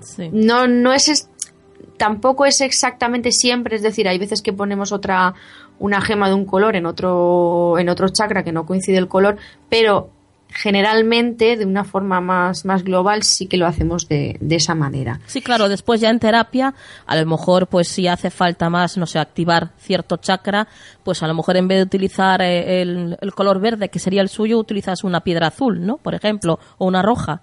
Efectivamente, efectivamente. Eh, y además eh, el color también, lo quería comentaros, pues que viene determinado por la luz y por agentes químicos metálicos que contienen las gemas. Eh, ya que son los que absorben las distintas longitudes de onda de la luz blanca y por lo tanto determinan el color. Es un poco para entender también que las gemas no son de un color o de otro mm, de manera mm, de manera indeterminada, sino que, tienen también su, su base. Y luego hay otros factores también que intervienen en la captación de la luz, pero bueno, tampoco, tampoco hace falta entrar tanto, tanto en, esos detalles, ¿no? lo, lo, que sí que es interesante, bueno, pues es eh, ver cómo ocurre con la aromaterapia, que sabemos que un aceite esencial contiene una química que hace que ese aceite esencial tenga unas propiedades reales terapéuticas y que no sean atribuidas por una sabiduría popular, también podemos eh, analizar los procesos y los componentes que tiene una determinada piedra para que sus características la conviertan en, un instrumento útil con, capacidad para armonizar a distintos niveles nuestro cuerpo físico. Bueno, pues vamos a plantearnos la situación, Estivaliz. Eh, acudimos a la consulta de un gemoterapeuta y ¿cómo se haría una sesión de gemoterapia? Bueno, pues aquí viene un poco lo complicado ¿vale? Porque en una sesión de gemoterapia no vale solo con conocer las propiedades de las piedras y dejarlas sobre el paciente. Lo importante de entrada es conocer bien el, al paciente y saber su problemática y su estado actual, tanto físico como emocional. No es muy adecuado tratar a una persona si no sabemos nada de esta persona. A veces eh, las personas vienen a estas consultas y piensan que por el hecho de, bueno pues de ser una consulta de, gemoterapia o de aromaterapia no necesitan dar detalles de, cómo se encuentran. Y es todo lo contrario. Necesitamos saber bien en qué estado se encuentran. Mm, en otras ocasiones ya os comentaba con qué personas hay que saber decir hasta aquí llego yo y hasta aquí puedo tratar y, eso es muy importante, ¿vale?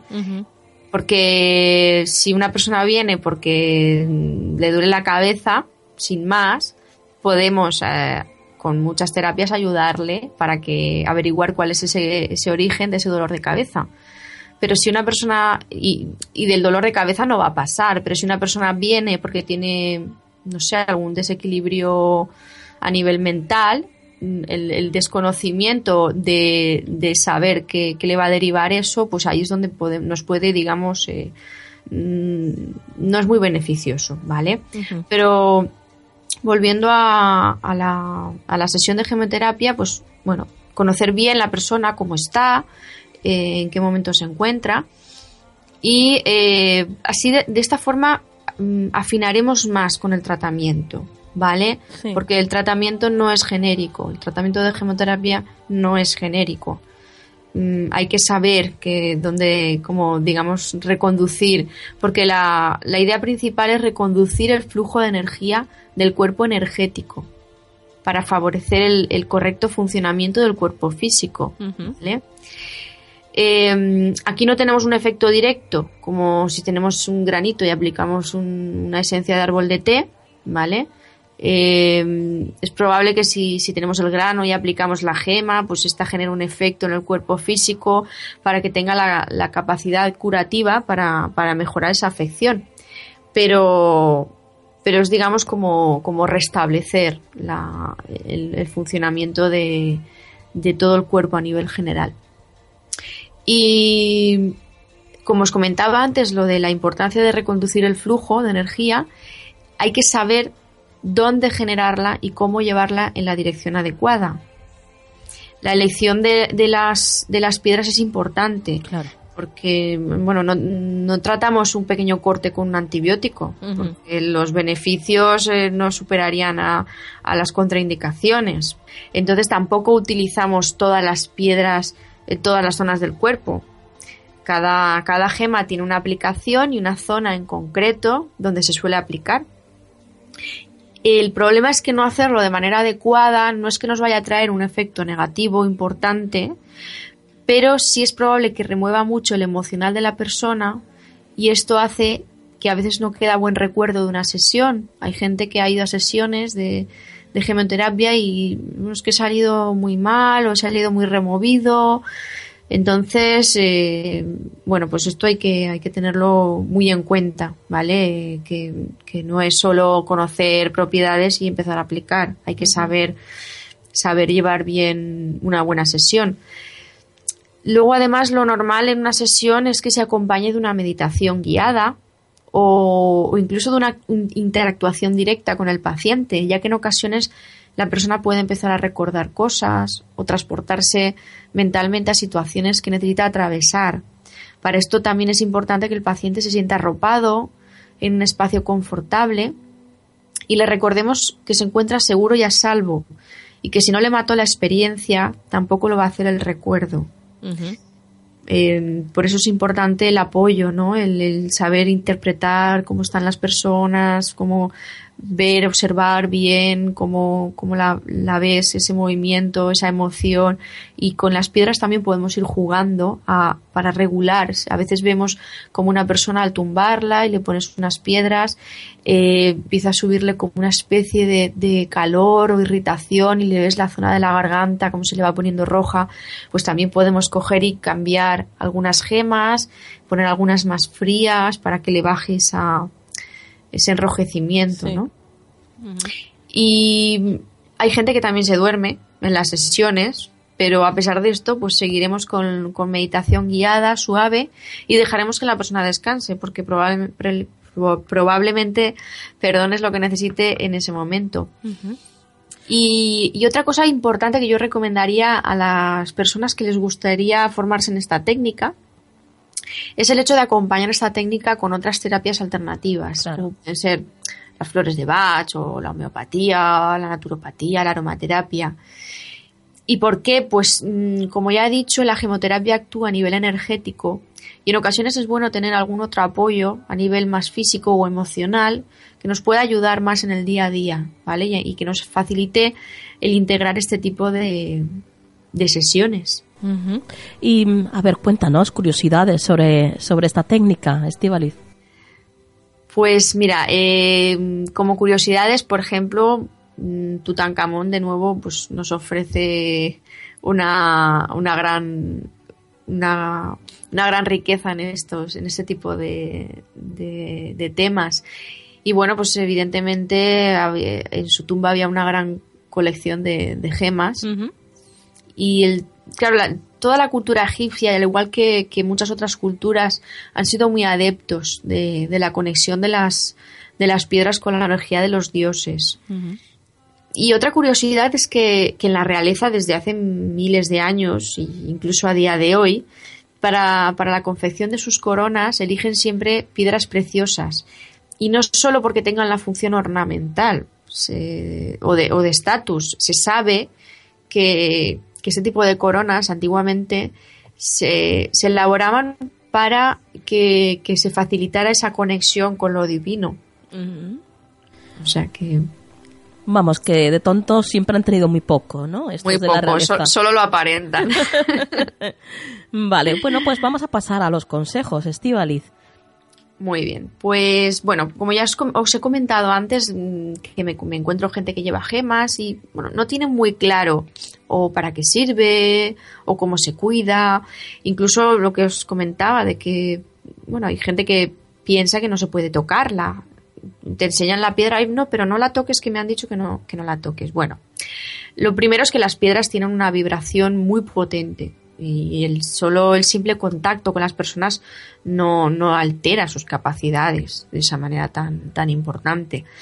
Hay que saber que solo en casos donde la persona haya estado sometida a tratamientos con máquinas como radioterapia o haya estado en escáneres o tubos de resonancia, donde sí que la frecuencia de la que hablábamos antes se puede ver realmente alterada, no sería necesario tener un, cuidado especial con, con la gema. Mm, lo importante cuando la compramos sobre todo es lavarla, pero lavarla con, agua fresca y un poquito de jabón neutro. Y podemos dejarla mm, a la luna y al sol durante un día. Es como hacerle un baño de luna y de sol. Mm, en principio no hace falta más, sobre todo porque la, la, composición de algunas piedras hace que la excesiva exposición solar, hay gente que las las deja mucho al sol, bueno, pues hay algunas piedras que esto puede hacer que se dañe su estructura, incluso se rompen o... Claro. Y también hay gente que piensa que hay que meterlas en agua con sal. Y esto está bien, pero ojo, porque hay gemas que se pueden rayar o incluso romper con el, con el contacto prolongado de la sal.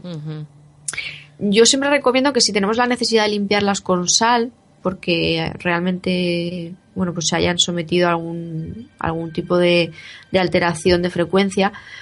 Mm, con un poquito de, agua de mar, lo que haría sería dejarle, dejarle caer el agua de mar por encima o si le ponemos agua con sal, que la sal esté ya muy diluida, correcto. para que no, no, nos raye la, la, piedra y no mucho tiempo, ¿vale? Mm, luego incluso aclararlas con agua dulce y, y dejarlas reposar. Pero yo para mí la mejor manera de, renovar la, energía de, una gema, aparte de enjuagarla con agua fresca, es dejarla reposar sobre una drusa. Siempre es conveniente si tienes varias piedras en casa, eh, tener una drusa. Una drusa es, bueno, es un conjunto de puntas que comparten una misma base, ¿vale? Algunas forman como una cuevecita o pero bueno, hay, hay trozos de drusa que, son como una especie, como si fuera una mano, como el tamaño de una mano, y eso ya sería suficiente para que, para que la propia gema dejándola reposar ahí después de haberla lavado con un poquito de agua y jabón, se vuelva a retomar esa frecuencia original que tiene la, la piedra. Bueno, eh, la verdad es que a mí me apasiona las gemas, es algo que, bueno, me vuelve loca y de hecho tenemos esta, esta sección, ¿no? De gemoterapia aquí en Canal del Misterio, donde, donde nuestra compañera Maika Quintero pues nos trae de vez en cuando una de estas gemas y nos habla sobre ellas. Pero ya para ir terminando, Estivaliz, eh, dinos alguna, no sé, alguna indicación a la hora de elegir una gema. Aparte de que, bueno, yo soy partidaria de que es la gema la que te elige a ti muchas veces, ¿eh? Pues sí, la verdad es que sí. Pero si las personas que van a elegir una gema pues tienen cierta duda de qué voy a elegir, yo para mí el cuarzo siempre es una apuesta segura porque el cuarzo tiene una capacidad, para nosotros el cuarzo cuando trabajamos es lo que nos establece la conexión principal. Siempre ponemos puntas de cuarzo en cabeza, manos y pies. Es como lo primero que haces, pues es, es esto, ¿no? Y bueno, de, de, todos hay varios tipos de cuarzo, como ya mucha gente sabe, pues según el color, si tiene, tiene un nombre, pero sí que tendría en cuenta eh, una de las piedras que a mí más me, encanta, que es el cuarzo rosa, y que entiendo que también a la gente le, guste mucho, pues es una piedra muy bonita. Eh, esta piedra tiene mucho que ver con el chakra del corazón y con las emociones, ¿vale? Entonces, hay casos en que la persona mm, que, la, que la lleve pues se pueda notar como, como, la emoción muy a flor de piel, muy sensible. Entonces, en algunos casos, pues, eh, bueno, pues si vas a hacer una entrevista de trabajo, pues no te pongas un cuarzo rosa porque vas a estar ahí que no vas a saber controlar un poco tu, tu emoción. Yo, mm, os sé, aunque sé que tenéis la sección, pero como piedras eh, que sí que son un poquito más, más neutras y podemos mm, perfectamente elegirlas para, pues para un colgante o para, para algo que nos apetezca llevar. He elegido dos, ¿vale? Una de ellas es la fluorita, que además es una piedra muy, muy chula porque tiene muchos colores y es una piedra muy mental, ¿vale? Nos equilibra mucho estas, estos pensamientos a veces negativos o, que nos boicotean. Pues esto la florita tiene la capacidad de equilibrarlo mucho y activa mucho el intelecto, con lo cual ayuda mucho para, la concentración y además se sintoniza con los conocimientos del ser. ¿Vale? A mí es una, es una gema que me gusta muchísimo. Y otra que he elegido también, que además sé que te gusta mucho a ti. A ver, a ver que es la malaquita. Bueno, pues sí. Me encanta.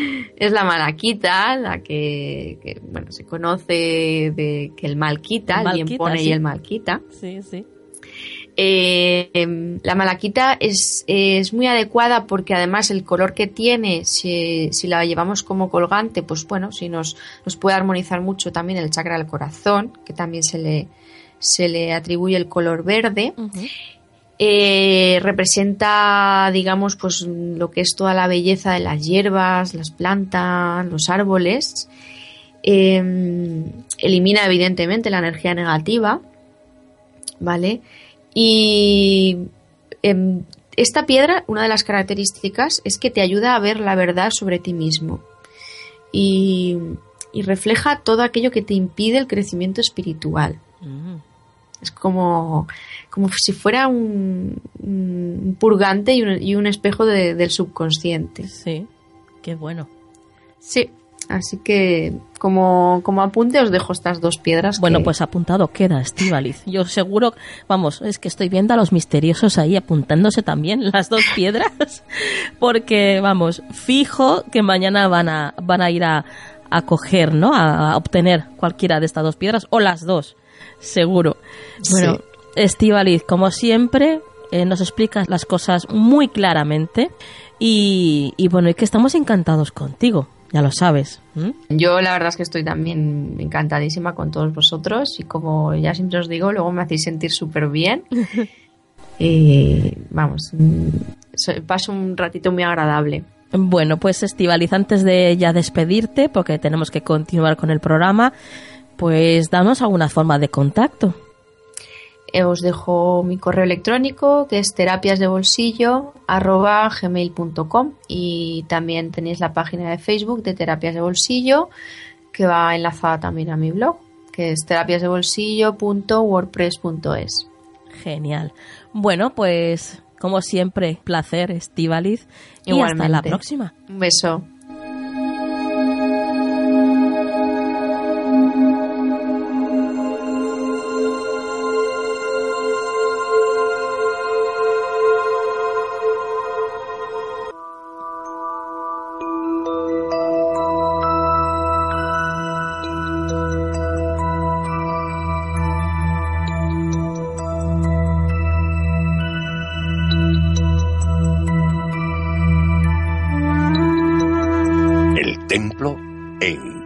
Del Misterio.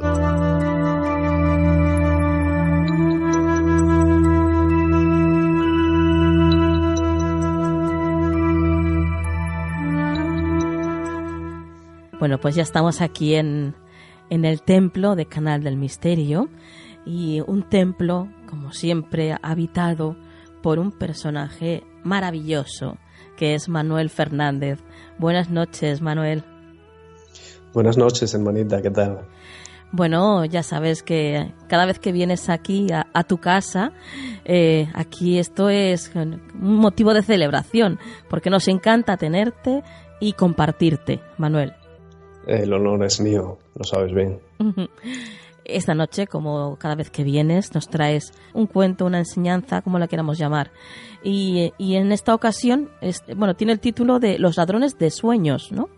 Sí, lo titulé así, me, parece, me pareció el, más adecuado para la historia que vamos a contar.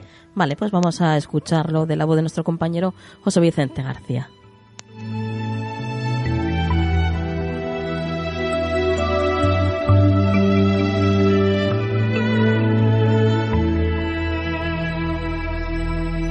Hace mucho tiempo paseaban dos amigos por un sendero cuando de repente vieron pasar el tren. Entonces uno de ellos dijo, ¿Ves esa máquina? No sirve para nada. Y el otro contestó, ¿Cómo te atreves a decir eso cuando tú te dedicas a darles golpes a las cacerolas para sacarles las abolladuras, mientras que este aparato es capaz de trasladar a cientos de personas de un lugar a otro en poco tiempo? Sí, respondió el amigo envalentonado, pero lo que yo hago, lo hago bien. En cambio, esa máquina no hace nada más que soltar humo qué importante es eh, no darle poder a aquellos que quieren cortarnos los sueños, ¿verdad, Manuel?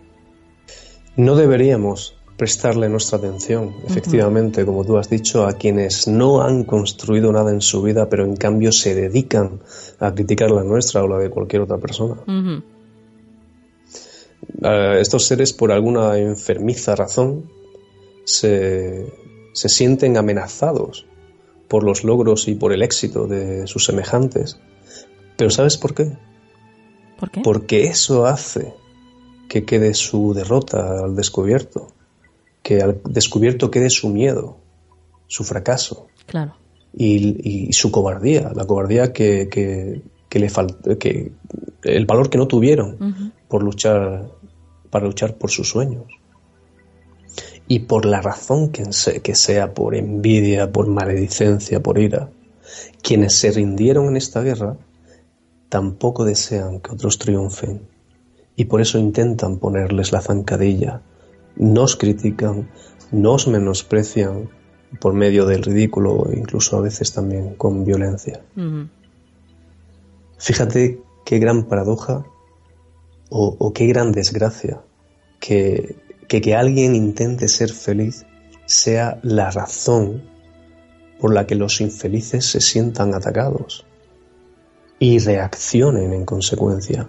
A veces la peor agresión que podemos hacerle a alguien así es cumplir nuestros sueños. Es verdad.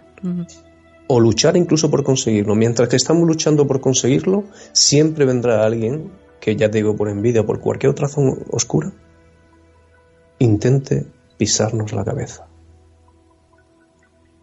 No se han parado a pensar que el motivo de su fracaso son ellos mismos y no nosotros. De esa manera, haciendo esto, se han convertido en hombres y mujeres cuya misión es hacer infelices a todos los que le rodean. Un buen amigo mío que ya ha fallecido, Facundo Cabral, decía que, que ser feliz no es un derecho, es una obligación, porque si no eres feliz estás fastidiando a todas las personas que te rodean. Y la única manera de vencer a estas personas oscuras es seguir siendo quienes somos y seguir luchando por alcanzar nuestras metas.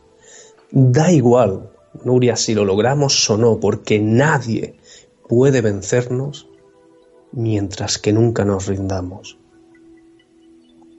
Y para esto, si quieres, eh, te voy a contar algo que, una historia que me vino hace algún tiempo. De eh, una chica soñó durante toda su vida con poder escalar el Everest. El Everest es la montaña más alta de este planeta, por lo que se estuvo entrenando toda la vida. Así, revestida con esta ilusión, decidió incluso hipotecar todo lo que tenía para pagarse el viaje hasta Nepal y allí, en Nepal, viajó hasta, el, hasta los pies, hasta el campamento base y se preparó para el ascenso. No obstante, cuando ya faltaban poquísimos metros para llegar a la cima, sobrevino un fuerte temporal y se tuvo que dar la vuelta. Sin embargo, ella nunca se arrepintió de haberlo intentado. Fue tan intenso lo que sintió al verse tan cerca de su objetivo que por unos breves instantes fue feliz. Comprendió que en un mundo de sensaciones la de luchar por nuestros sueños es una de las mejores. Por tanto, hermanita, y a todas las personas que nos están escuchando, permitidme dar que os dé un consejo esta noche. No permitáis que nadie os robe vuestros sueños. Amén. Desde luego, qué gran verdad. Y es que hay tantas personas, tantas personas, Manuel, que, que parece que, pues eso, que basan su vida en eso, ¿no? En destruir los sueños de los demás. Cuando, bueno, la, la vida está hecha para vivirla, para soñarla y para realizarla, ¿no? Desafortunadamente, nosotros le estamos dando poder a esas personas porque les hacemos caso, mm. porque las escuchamos. Pero en el momento en que dejemos de hacerlo y sigamos nuestro camino en paz, paz para ellas, paz, paz para nosotros, y que cada quien luche por alcanzar sus metas. Exacto. En el momento en que nosotros hacemos eso, ellas pueden seguir llorando en el camino o intentando o gritando en el camino, mejor dicho, pero nosotros ya no la oiremos porque estaremos mucho más cerca de nuestros sueños y mucho más lejos de ellas. Bueno, como siempre, maravilloso el escucharte, Manuel. Cuánto nos haces pensar y sentir, ¿eh? porque muchas personas han puesto en contacto con nosotros, con el programa, diciéndonos, eh, pues, esa voz que tienes, de la manera que llega. ¿eh? Es incluso alguno ha dicho que es una voz sanadora. Yo creo que es uno de los piropos más bonitos que te pueden que te pueden echar, ¿no? Decirte que tu voz sana. Pero es que yo estoy totalmente de acuerdo con esta persona. Tienes eh, hay algo en, tu voz, en, en, esa vibración que es tu voz, que, que llega muy hondo, Manuel. Quizás la magia de todo esto al final resulte en que lo que tengas lo compartas con los demás y quizás es eso lo que nos sana. Si yo tengo algo que os que es así, pues está a vuestro servicio evidentemente. Y quizás eso es lo que lo hace especial. No lo sé. Pues para nosotros es un placer el recogerlo. Manuel, antes de, marcharte, danos tus vías de contacto Pues evidentemente el, el, app de nuestra pequeña familia Canal de Misterio, el email de Canal de Misterio y, bueno, de una forma más individualizada, pues la página web de la página de Face de la Taberna del Derviche o cualquiera de los libros que, he escrito, 50 cuentos universales para sanar tu vida o 99 cuentos y enseñanzas sufíes, ahí está un poquito de mi alma también. Pues eh, hermanito, me cuesta mucho despedirme de ti, ya lo sabes, porque me encanta estar contigo. Pero, pero bueno, hasta la próxima. Que Dios te bendiga, hermanita. Nos vemos pronto. Un abrazo.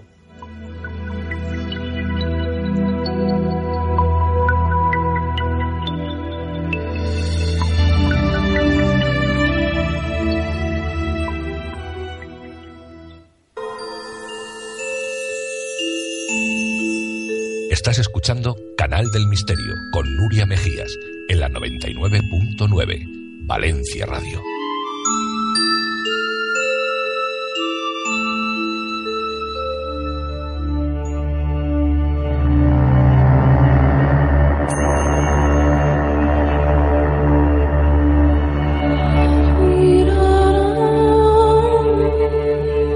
La magia de las piedras en Canal del Misterio.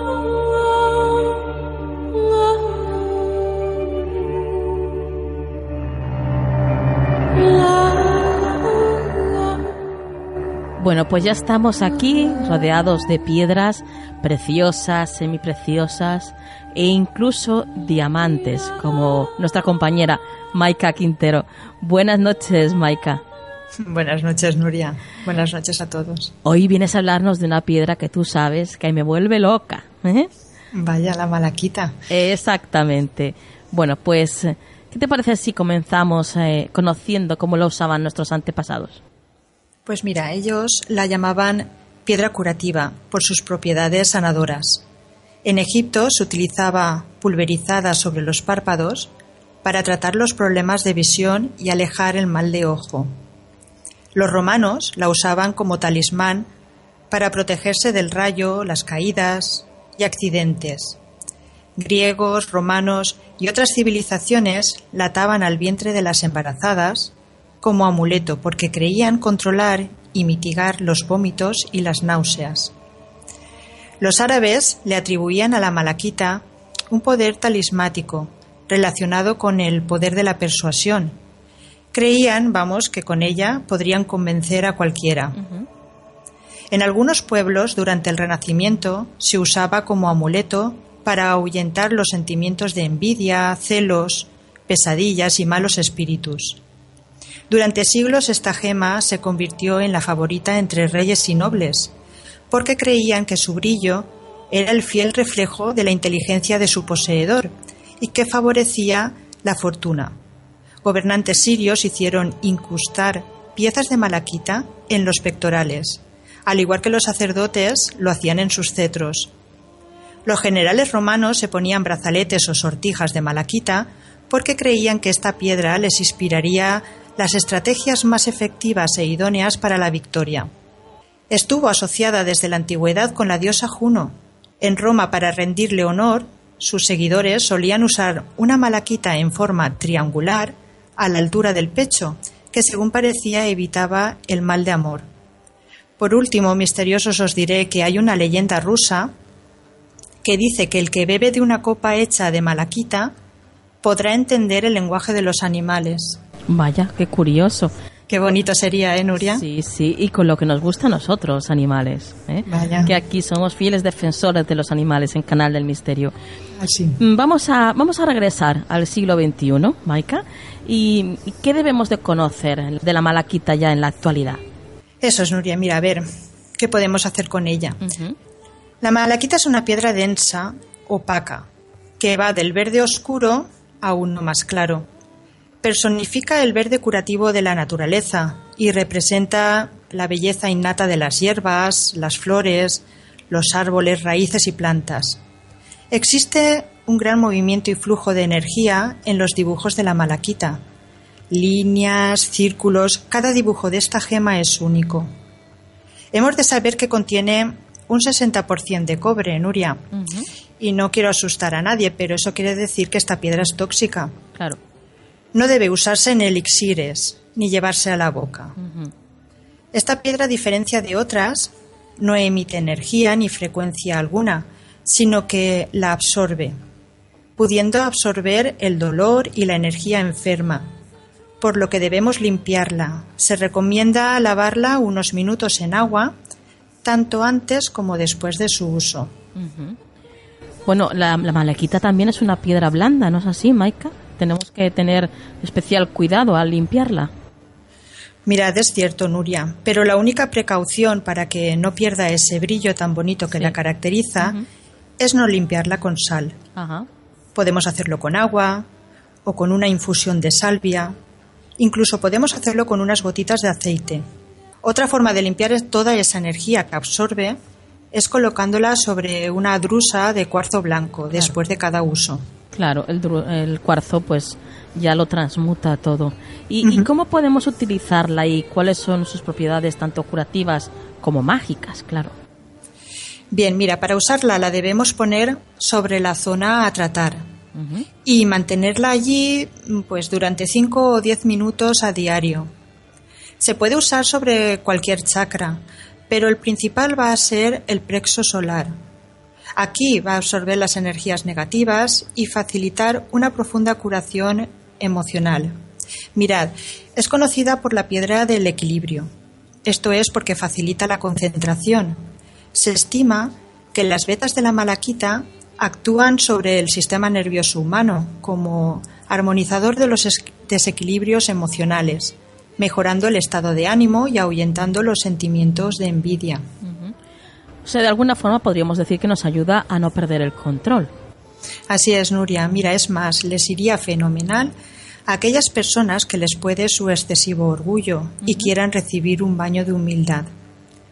Cuando se desea buscar la verdadera identidad o se busca la tranquilidad necesaria para manejar las contradicciones de las fuerzas interiores, sería necesario usarla junto a la azulita, una malaquita azul, o la crisola, porque el efecto de la malaquita se potencia si la combinamos con otros minerales con los que guarda afinidad.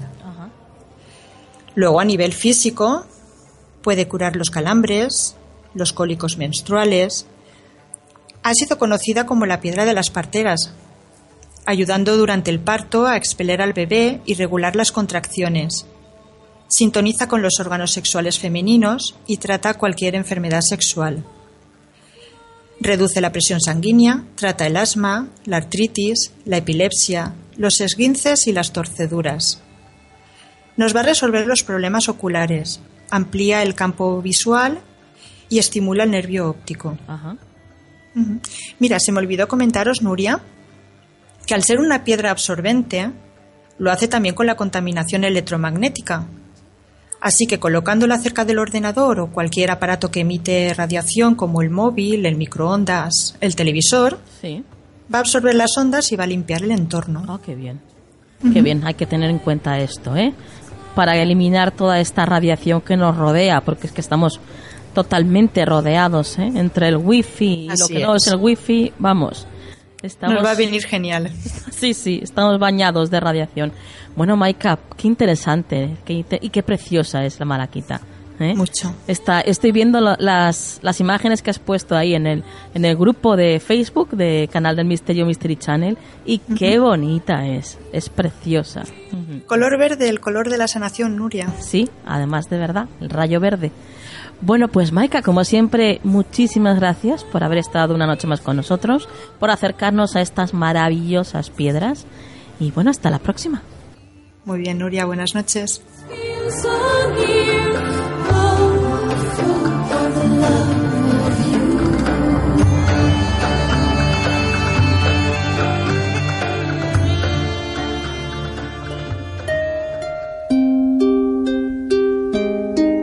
Estás escuchando Canal del Misterio con Nuria Mejías en la 99.9 Valencia Radio.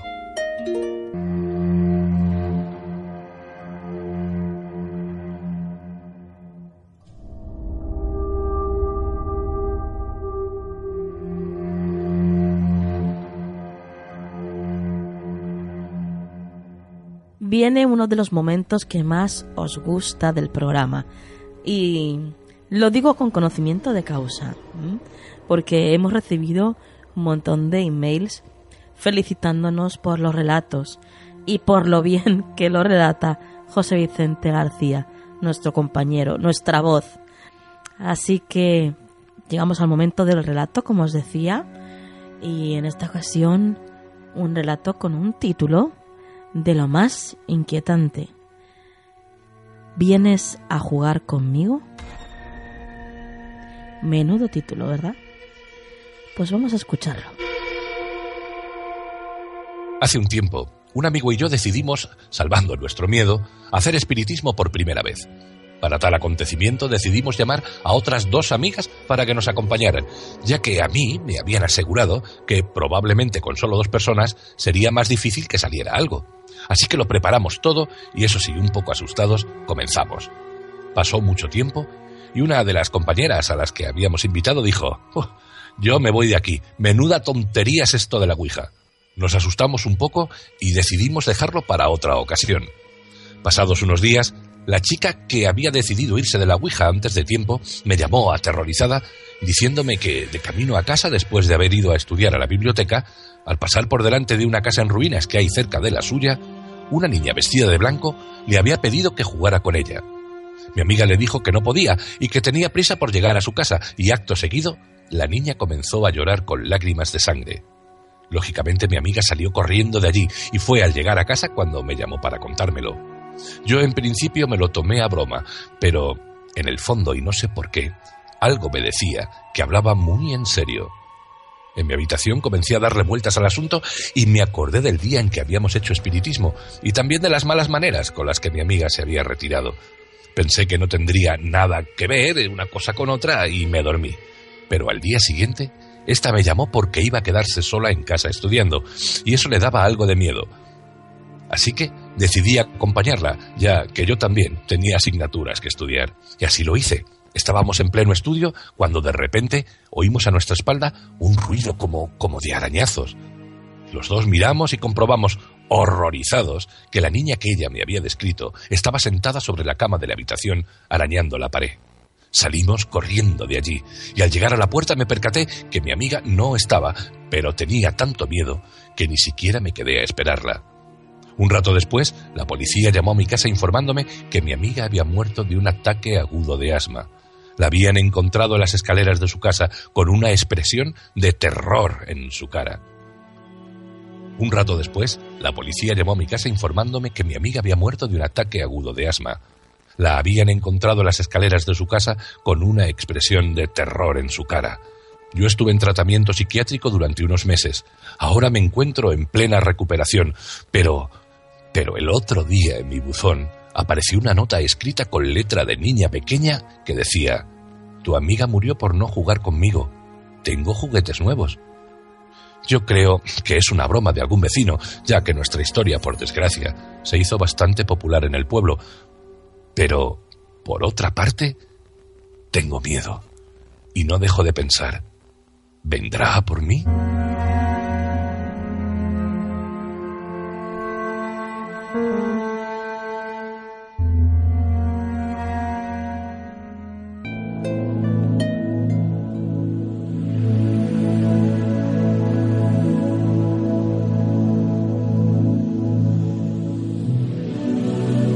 Consejo de la semana en Canal del Misterio.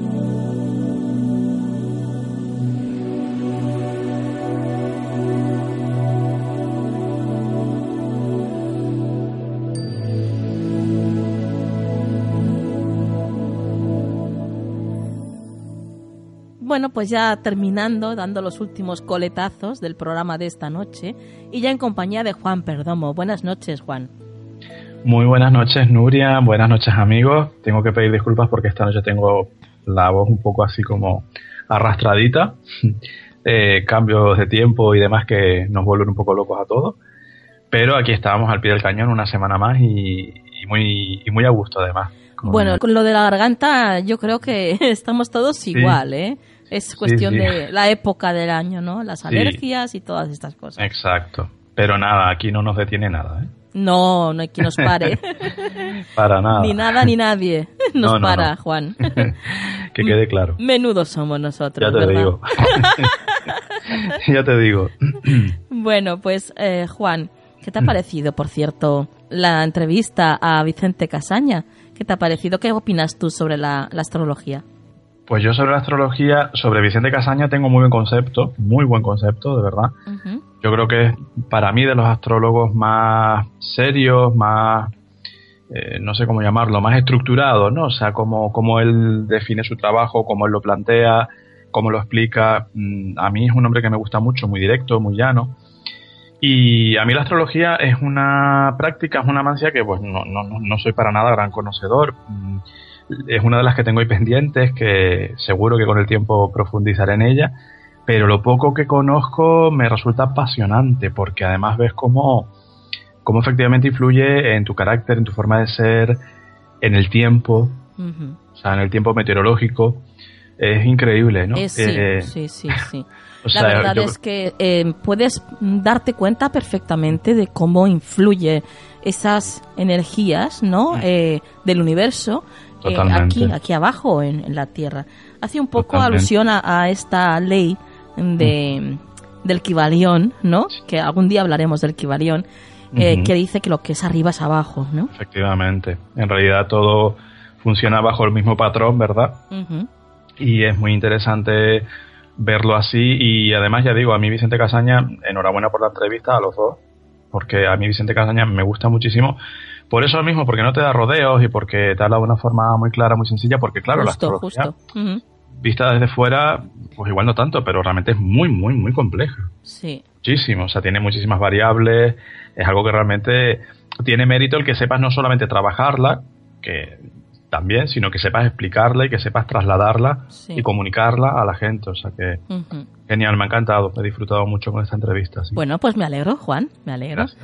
Y espero que haya sucedido esto también con, con el resto de oyentes que están ahí. Seguro. No Están ahí duda. pendientes de nosotros como siempre y hay que ver cómo se les nota, ¿verdad, Juan? Yo he leído comentarios muy, muy, muy en esa línea, Nuria. Ujú. En nuestro muro de Facebook, que sabes que la gente siempre está ahí, como tú bien dices, muy pendiente de nosotros y arropándonos, Sí, cosa que de verdad nunca tendré eh, forma de agradecerles. Ese Eh, calorcito, cómo se nota, madre mía.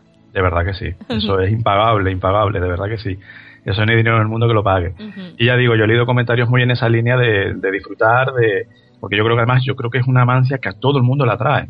Yo creo que mm, quien más, quien menos se siente atraído por ella, por, por lo que decimos, ¿no? Por, por todas las áreas que toca, a nivel de eso, de personalidad, de destino, de un montón de cosas, y que a todos nos resultan tan apasionantes. Mm. Pues sí, la verdad es que sí.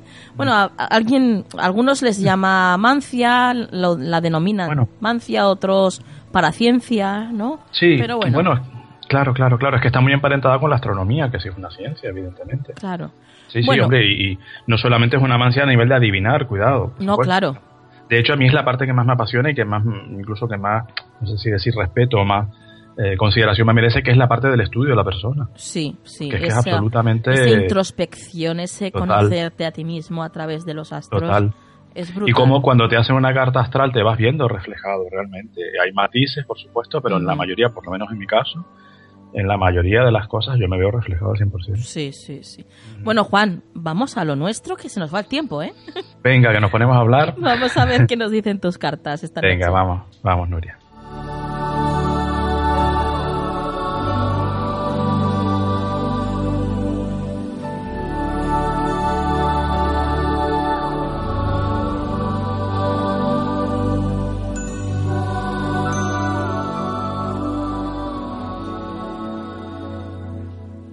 Vale, Nuria, amigos, esta semana un arcano menor del palo de copas, el 6 de copas concretamente. Sí.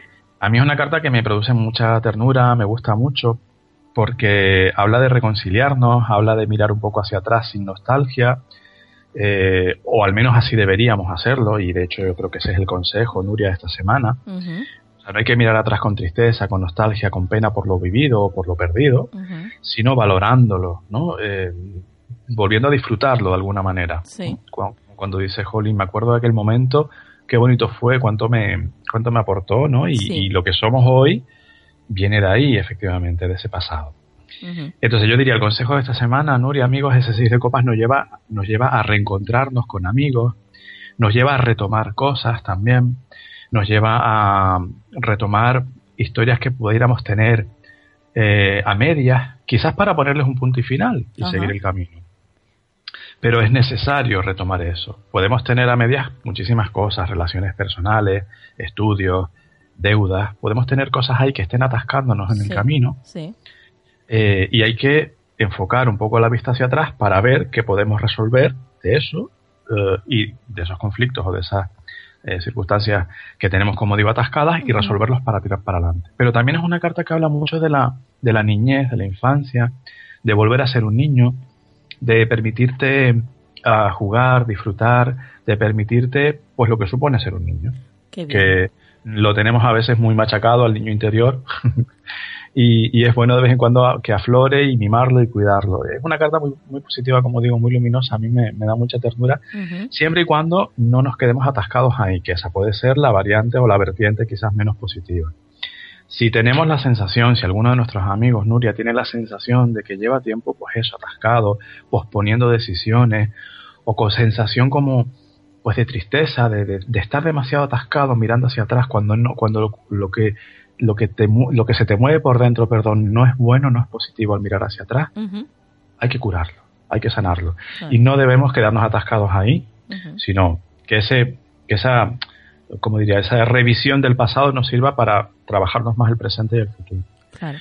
O sea que yo diría que esta semana, semana de emociones muy positiva.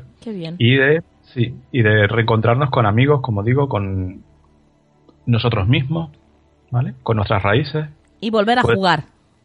Sí. Como niños. Por supuesto, que lo hagamos, que, que, dediquemos esta semana, bueno, yo creo que siempre habría que buscar un momento para eso, pero bueno, esta semana parece ser que el mensajito que nos dan es ese, busca un huequito para ti, y ponte a dibujar, ponte a, yo qué sé, ponte una peli de dibujo. Sí. Yo qué sé, lo que te apetezca. La, vida, la vida es un juego, Juan, así que... Totalmente, mm. de verdad que sí, de verdad. Y nos la tomamos tan en serio a veces. Sí, simplemente hay que jugarlo, ya está. Exacto. Nada más nada más, y dejarnos llevar. Así que pon atención un poquito a tu niño interior y deja que él elija la forma que se manifieste. Juan, eh, medio de contacto para todos aquellos que quieran hacerte una consulta o pedirte, no sé, algún consejo, lo que sea.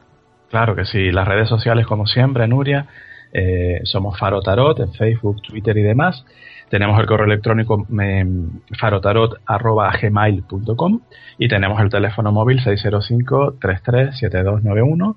Así que hay muchas vías para que se pongan en contacto con nosotros y les podamos resolver cualquier duda y, como siempre decimos, escuchar cualquier crítica sana y constructiva también en cualquiera de esas vías.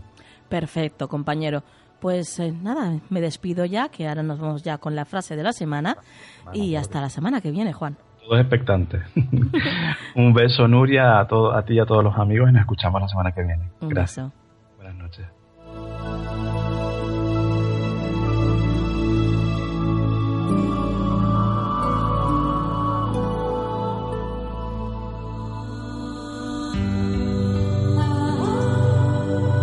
¿Quieres anunciarte en nuestro programa? Envíanos un email a tu rincón del misterio gmail.com.